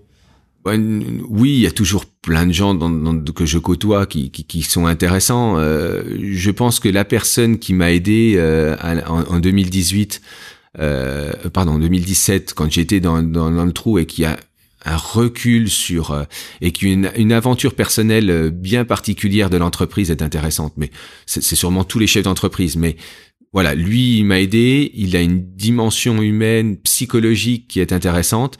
Euh, voilà, mais j'ai croisé aussi d'autres. On peut dire son nom ou pas? Euh, Ou tu me le diras en hors antenne Voilà, je te dirai en hors, antenne. Euh, et, puis euh, là, très récemment, j'ai rencontré quelqu'un de formidable, qui est un ancien rugbyman de, de, de, de, haut niveau, qui maintenant s'intéresse beaucoup à la psychologie, qui a été coach de grandes équipes du top 14, tout. Et voilà, c'est des gens qui sont impressionnants et que, que voilà, c'est des gens qu'il faut croiser dans sa vie euh, ils vous chatouillent, euh, et même ils vous font mal, hein, parce que être start on l'a pas dit, mais c'est d'être challengé tous les jours. Il faut accepter d'être challengé, et c'est ce qui fait la, la, richesse. Ça fait mal quand on vous dit voilà, ça c'est pas bien ce que tu as fait. Ouais, mais non, enfin. Je pensais que c'était bien. Voilà, moi je pensais que c'était bien. Bon, ok, je prends une nuit, je réfléchis, et le lendemain, ok, ça va, ça va mieux. Et, euh, et puis en plus, quand on est universitaire et professeur d'université, on n'a pas l'habitude d'être trop trop euh, titillé. Donc euh, donc voilà, ça et c'est super intéressant. D'accord. Donc je prendrai les noms en antenne. On essaiera de voir si si on peut si on peut avoir leur leur avis. Il y en a un qui est pas loin de Dole, donc je pense que ça doit être possible. Bon, super. Euh, tu t'es installé euh, dans le Jura avec euh, Afuludine. Euh, question simple, pour toi le Jura c'est quoi? Alors pour moi le Jura il y a, il y a quelques temps c'était rien, voilà, tout simplement. c'est le néant pour moi le, le Jura. puis j'ai découvert le Jura touristique passionné de, du Haut-Jura, de Longchaumois, les Rousses, euh, voilà. Donc ça, c'est d'un point de vue paysage, euh, activité. Alors moi qui descendais toujours dans les Alpes, et puis je me suis dit, mais finalement, euh, est-ce qu'on n'a pas ça tout près? Et c'est vrai qu'on l'a tout près, c'est magnifique à, à, portée de main. Donc le Jura, c'était ça à un moment donné. Et puis maintenant, le Jura, c'est c'est une atmosphère particulière de d'entraide de, de jurassiens. Alors Peut-être qu'on le retrouve, mais je l'ai pas senti forcément dans tous les départements dans lesquels euh, j'ai pu habiter. Voilà, c'est une entraide. C'est, on sait qu'on est dans un département euh, pas facile. Oui, rural. Rural, euh, voilà, il y, a des difficultés, il faut pas les négliger, mais on s'entraide et puis, euh, ben, ma foi, ce Made in Jura est important. Voilà, pour nous, quand, quand j'ai ma première chose, ça a été de dire, voilà, on part dans le Made in Jura, c'est fabriqué jurassien, euh, en plus, nous, on peut le dire puisqu'on crée nos molécules, donc là, c'est vraiment le, c'est vraiment l'idée même. Mais voilà, c'est un contexte bien particulier d'entraide et je pense que on le retrouve dans d'autres départements aussi, ce développement économique, mais il est très marqué dans le Jura. Alors le réseau Made in Jura pour les, les auditeurs, c'est un, un, réseau, une association euh, et une marque qui a été développée euh, par le département et, euh, et qui est qui est portée par une association au niveau économique pour aider les les chefs d'entreprise, euh, donc à avoir un réseau, comme on l'a dit, euh, donc à pouvoir euh, se rencontrer, se partager ses difficultés, s'entraider. et c'est aussi une reconnaissance, une, une marque qui va aider à reconnaître un produit qui aurait été créé dans le département ou en tout cas qui a une enfin qui a généré de l'activité économique dans le département. donc c'est c'est un, un réseau d'entrepreneurs qui est qui est relativement actif sur le sur le Jura. Essayons d'être vertueux sur, on le dit, hein, sur les circuits courts, hein, mais euh, il est vrai dans notre vie de tous les jours, mais il est vrai aussi dans l'industrie. Euh, moi, mon, fabricant d'étiquettes, euh, il est jurassien, les matières plastiques sont jurassiennes, voilà. Et, pourquoi pas Mais c'est important en fait d'aller vers les circuits courts, c'est extrêmement important. Alors il y a, y a une, euh, une dimension qu'on n'a pas vraiment creusée sur le podcast. On en est à plus de deux heures d'interview, donc on va devoir, euh, euh, on va devoir clore. mais il y a une dimension qui est extrêmement importante quand on a visité les ateliers. Fabrice, tu m'as dit, moi je suis extrêmement vigilant à essayer de n'avoir enfin avoir le peu de d'empreinte carbone possible et notamment le fait d'avoir une matière sèche euh, peut économiser énormément de poids, de transport euh, et de pouvoir euh, réhydrater la solution de manière extrêmement locale dans l'entreprise ou à proximité de l'entreprise qui utilise. Euh, tu peux nous en peut-être nous en dire deux mots. Oui, également de la composition et du fait que ce ne sont pas des matières toxiques. Enfin, je te, je te laisse nous expliquer rapidement ce qu'est le produit avant qu'on clôt, on, clôt le, le débat. Alors le, projet il est plus global, c'est un triptyque en fait euh, sur la transition écologique. Euh, tout d'abord sur le produit, hein, on pouvait pas créer un produit euh, en étant chimiste qui qui apparaisse une certaine toxicité. Donc notre produit n'a aucune toxicité. 95% de notre produit est d'origine végétale. donc là on, a ôté toutes les matières minérales en tout cas qui vont diminuer dans, les années à venir. Euh, donc ça, c'est la première partie sur le produit. Le produit, il a des conséquences. Les conséquences, elles sont pour nos, nos, nos clients, ils ne vont plus dégraisser. Donc plus de consommation d'eau, plus de consommation d'électricité. Donc l'impact sur l'environnement est encore marqué pour nos clients. Et enfin, euh, nous, on l'a au niveau de, l'entreprise en elle-même, euh, qui ne rejette aucun déchet euh, et on retraite les, toutes nos eaux de lavage qui sont sales, on les retraite en interne dans la société. Et, le peu qu'on a de déchets, on le revalorise pour fabriquer de l'électricité. Donc ça, c'est un cercle vertueux, c'est ce qu'on appelle l'économie circulaire, c'est-à-dire qu'on produit quelque chose, mais on doit absolument derrière savoir quelle va être le durée de vie de notre produit. Et enfin, l'impact environnemental. Et l'impact environnemental aussi bien en amont qu'en aval. Et enfin, la dernière chose, c'est qu'on est de l'industrie, on produit, et donc il faut transporter. Euh, et aujourd'hui, quand vous voulez transporter un baril de lubrifiant, d'huile, ben vous n'avez pas le choix, vous devez transporter le baril. Vous pouvez pas le compresser. Nous, notre lubrifiant, il est compressable. Compressible. Euh, on peut aujourd'hui un, un, baril de 200 kilos peut être compressible en à peine un kilo, mais vraiment à peine. Donc ça veut dire qu'au niveau transport de nos matières premières, comme vous l'avez dit, on va recréer le lubrifiant au plus proche de l'industrie. Ça veut dire qu'on va se limiter en transport et on va pouvoir effectivement avoir un impact, en tout cas CO2, très très inférieur à, à nos collègues qui fabriquent du lubrifiant. Oui, c'est génial. Et, et c'est réhydraté avec de l'éthanol végétal, c'est ça? Au éthanol végétal, oui. Ouais. Donc, ce qui fait que le, une fois que le produit est pulvérisé sur la pièce, l'éthanol et l'eau euh, sont, sont évaporés. Et donc, il ne reste que le, le la, la matière voilà, qui, qui recouvre la surface et qui lubrifie. C'est ça. Et l'éthanol végétal, donc est d'origine végétale, et l'éthanol est biodégradable à 100%. Il paraît même qu'il y en a qui en boivent. il paraît. Alors, euh, Fabrice, pour terminer, une prochaine levée de fonds? Oui, il y, a, il y a un projet de, de... Alors, euh, chaque chose a son temps. Vous avez, je vous l'ai dit que pour la deuxième levée de fonds, c'était aller vers le marché national, quitter la Franche-Comté pour aller au national. Mais le, la France, le marché des lubrifiants pour le metalworking, pour la mise en forme de matériaux, ne représente que 2 à 3 du marché mondial. Donc, on comprend vite qu'il faut aller vers, euh, vers l'international. Et euh, vous allez me dire, oui, mais est-ce que votre proposition de valeur, elle va résonner, c'est-à-dire un produit écologique? Euh, C'est vrai que les, les, nouvelles directives aux États-Unis euh, sont celle que, que, l'on connaît, et donc le marché américain, c'est pas le marché qu'on va aller pénétrer en premier. Euh, on a un gros marché au niveau du sport et loisirs en, bah, dans les pays de, de l'Europe de Nord, euh, tout ce qui est scandinave, Suède, Finlande, naturellement, même en, euh, qui démarre de la Belgique, hein, des Benelux. Et puis, on a un marché qui est colossal, qui est en Chine. Et euh, aujourd'hui, la Chine est dans une mutation très profonde, où l'écologie est importante. Hein. Vous, le, vous, le, savez tous que les entreprises ferment en Chine, celles qui effectivement ont un impact sur l'écologie trop important, euh, ce qui peut poser des problèmes de matières premières, euh, naturellement. Hum, voilà, donc il y a des industriels chinois qui sont intéressés à nous. Ils veulent être en avance parce qu'ils savent que forcément... C'est une course. C'est une course, ouais. c'est une course. On l'a vu sur le, le, le domaine social. Hein. On voit que le, la partie industrielle, le domaine social des industries, euh, les, opérateurs en demandent de plus en plus. Hein. Ils commencent à demander des congés payés, ils commencent à, demander pas mal de choses. Et puis il y a aussi la, la, la démarche euh, environnementale. Et donc nous, on s'inscrit là-dedans. Et donc ce marché chinois est un marché capital pour nous. Et donc euh, la deuxième levée, la troisième levée de fonds, en tout cas, devrait servir à partir à l'international. Bon, génial, donc euh, investisseur euh, à bon entendeur. Voilà, tout, tout, tout, on étudie toutes les solutions. Euh, on, on, te retrouve sur quels réseaux sociaux? Alors, euh, bon, réseaux sociaux, principalement LinkedIn, même exclusivement. Euh, je ne suis encore pas mis au Twitter et Instagram, mais la société y est, naturellement. Okay. Parce qu'on ne peut pas faire euh, fi de, de, des réseaux sociaux. Et on, on, voudrait vraiment euh, être un acteur majeur de la transition écologique, puisqu'on voit quand même qu'il y a pas mal de tweets sur la transition écologique, il y a pas mal de choses qui se passent.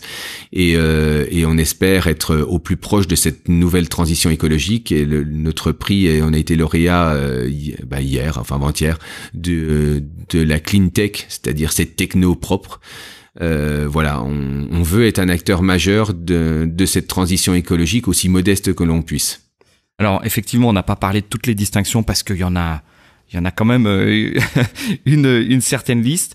je vous invite à aller sur le site d'Affuludine parce qu'il y a un certain nombre d'informations. Le nouveau site va arriver dans, dans les prochains jours. Bon, génial. Et, et derrière, bah, vous pouvez aussi aller sur les réseaux sociaux pour voir l'actualité. Et éventuellement, on peut te contacter par LinkedIn si, si on a envie. Voilà. Et, et, même si vous avez un projet dans l'entreprise, voilà, je reçois des demandes d'embauche. J'ai dit, il n'y a, pas de, y a pas de poste chez nous. Euh, c'est un peu faux, mais euh, un poste, il se construit. Il se construit avec l'envie des gens. Et donc, si vous avez envie de faire quelque chose, euh, voilà, c'est possible. C'est bah. possible et on peut créer un secteur d'activité pour vous. Ok, bah génial. Merci beaucoup euh, Fabrice. Merci beaucoup. C'était super instructif. On a passé presque deux heures et quart ensemble. On se retrouve euh, très prochainement pour euh, un épisode du podcast Esprit Startup. Et je d'ici là, on se retrouve sur les réseaux sociaux et sur le site espritstartup.io. N'hésitez pas à mettre 5 étoiles sur euh, le podcast euh, et sur la plateforme de votre choix, que ce soit Apple, euh, iTunes, Google Podcast et bien d'autres. Merci, à bientôt. Au revoir. Je vous remercie d'avoir écouté cet épisode d'Esprit Startup jusqu'au bout. J'espère qu'il vous a plu. Si vous aimez ce podcast, merci de le partager autour de vous, d'en parler à vos amis, votre famille et vos collègues, et de le noter 5 étoiles sur iTunes, Apple Podcast ou Google Podcast. Rendez-vous sur le site espritstartup.io pour vous inscrire à la newsletter et être au courant des nouveaux épisodes. C'était Olivier Morin, merci encore de votre écoute et à très bientôt.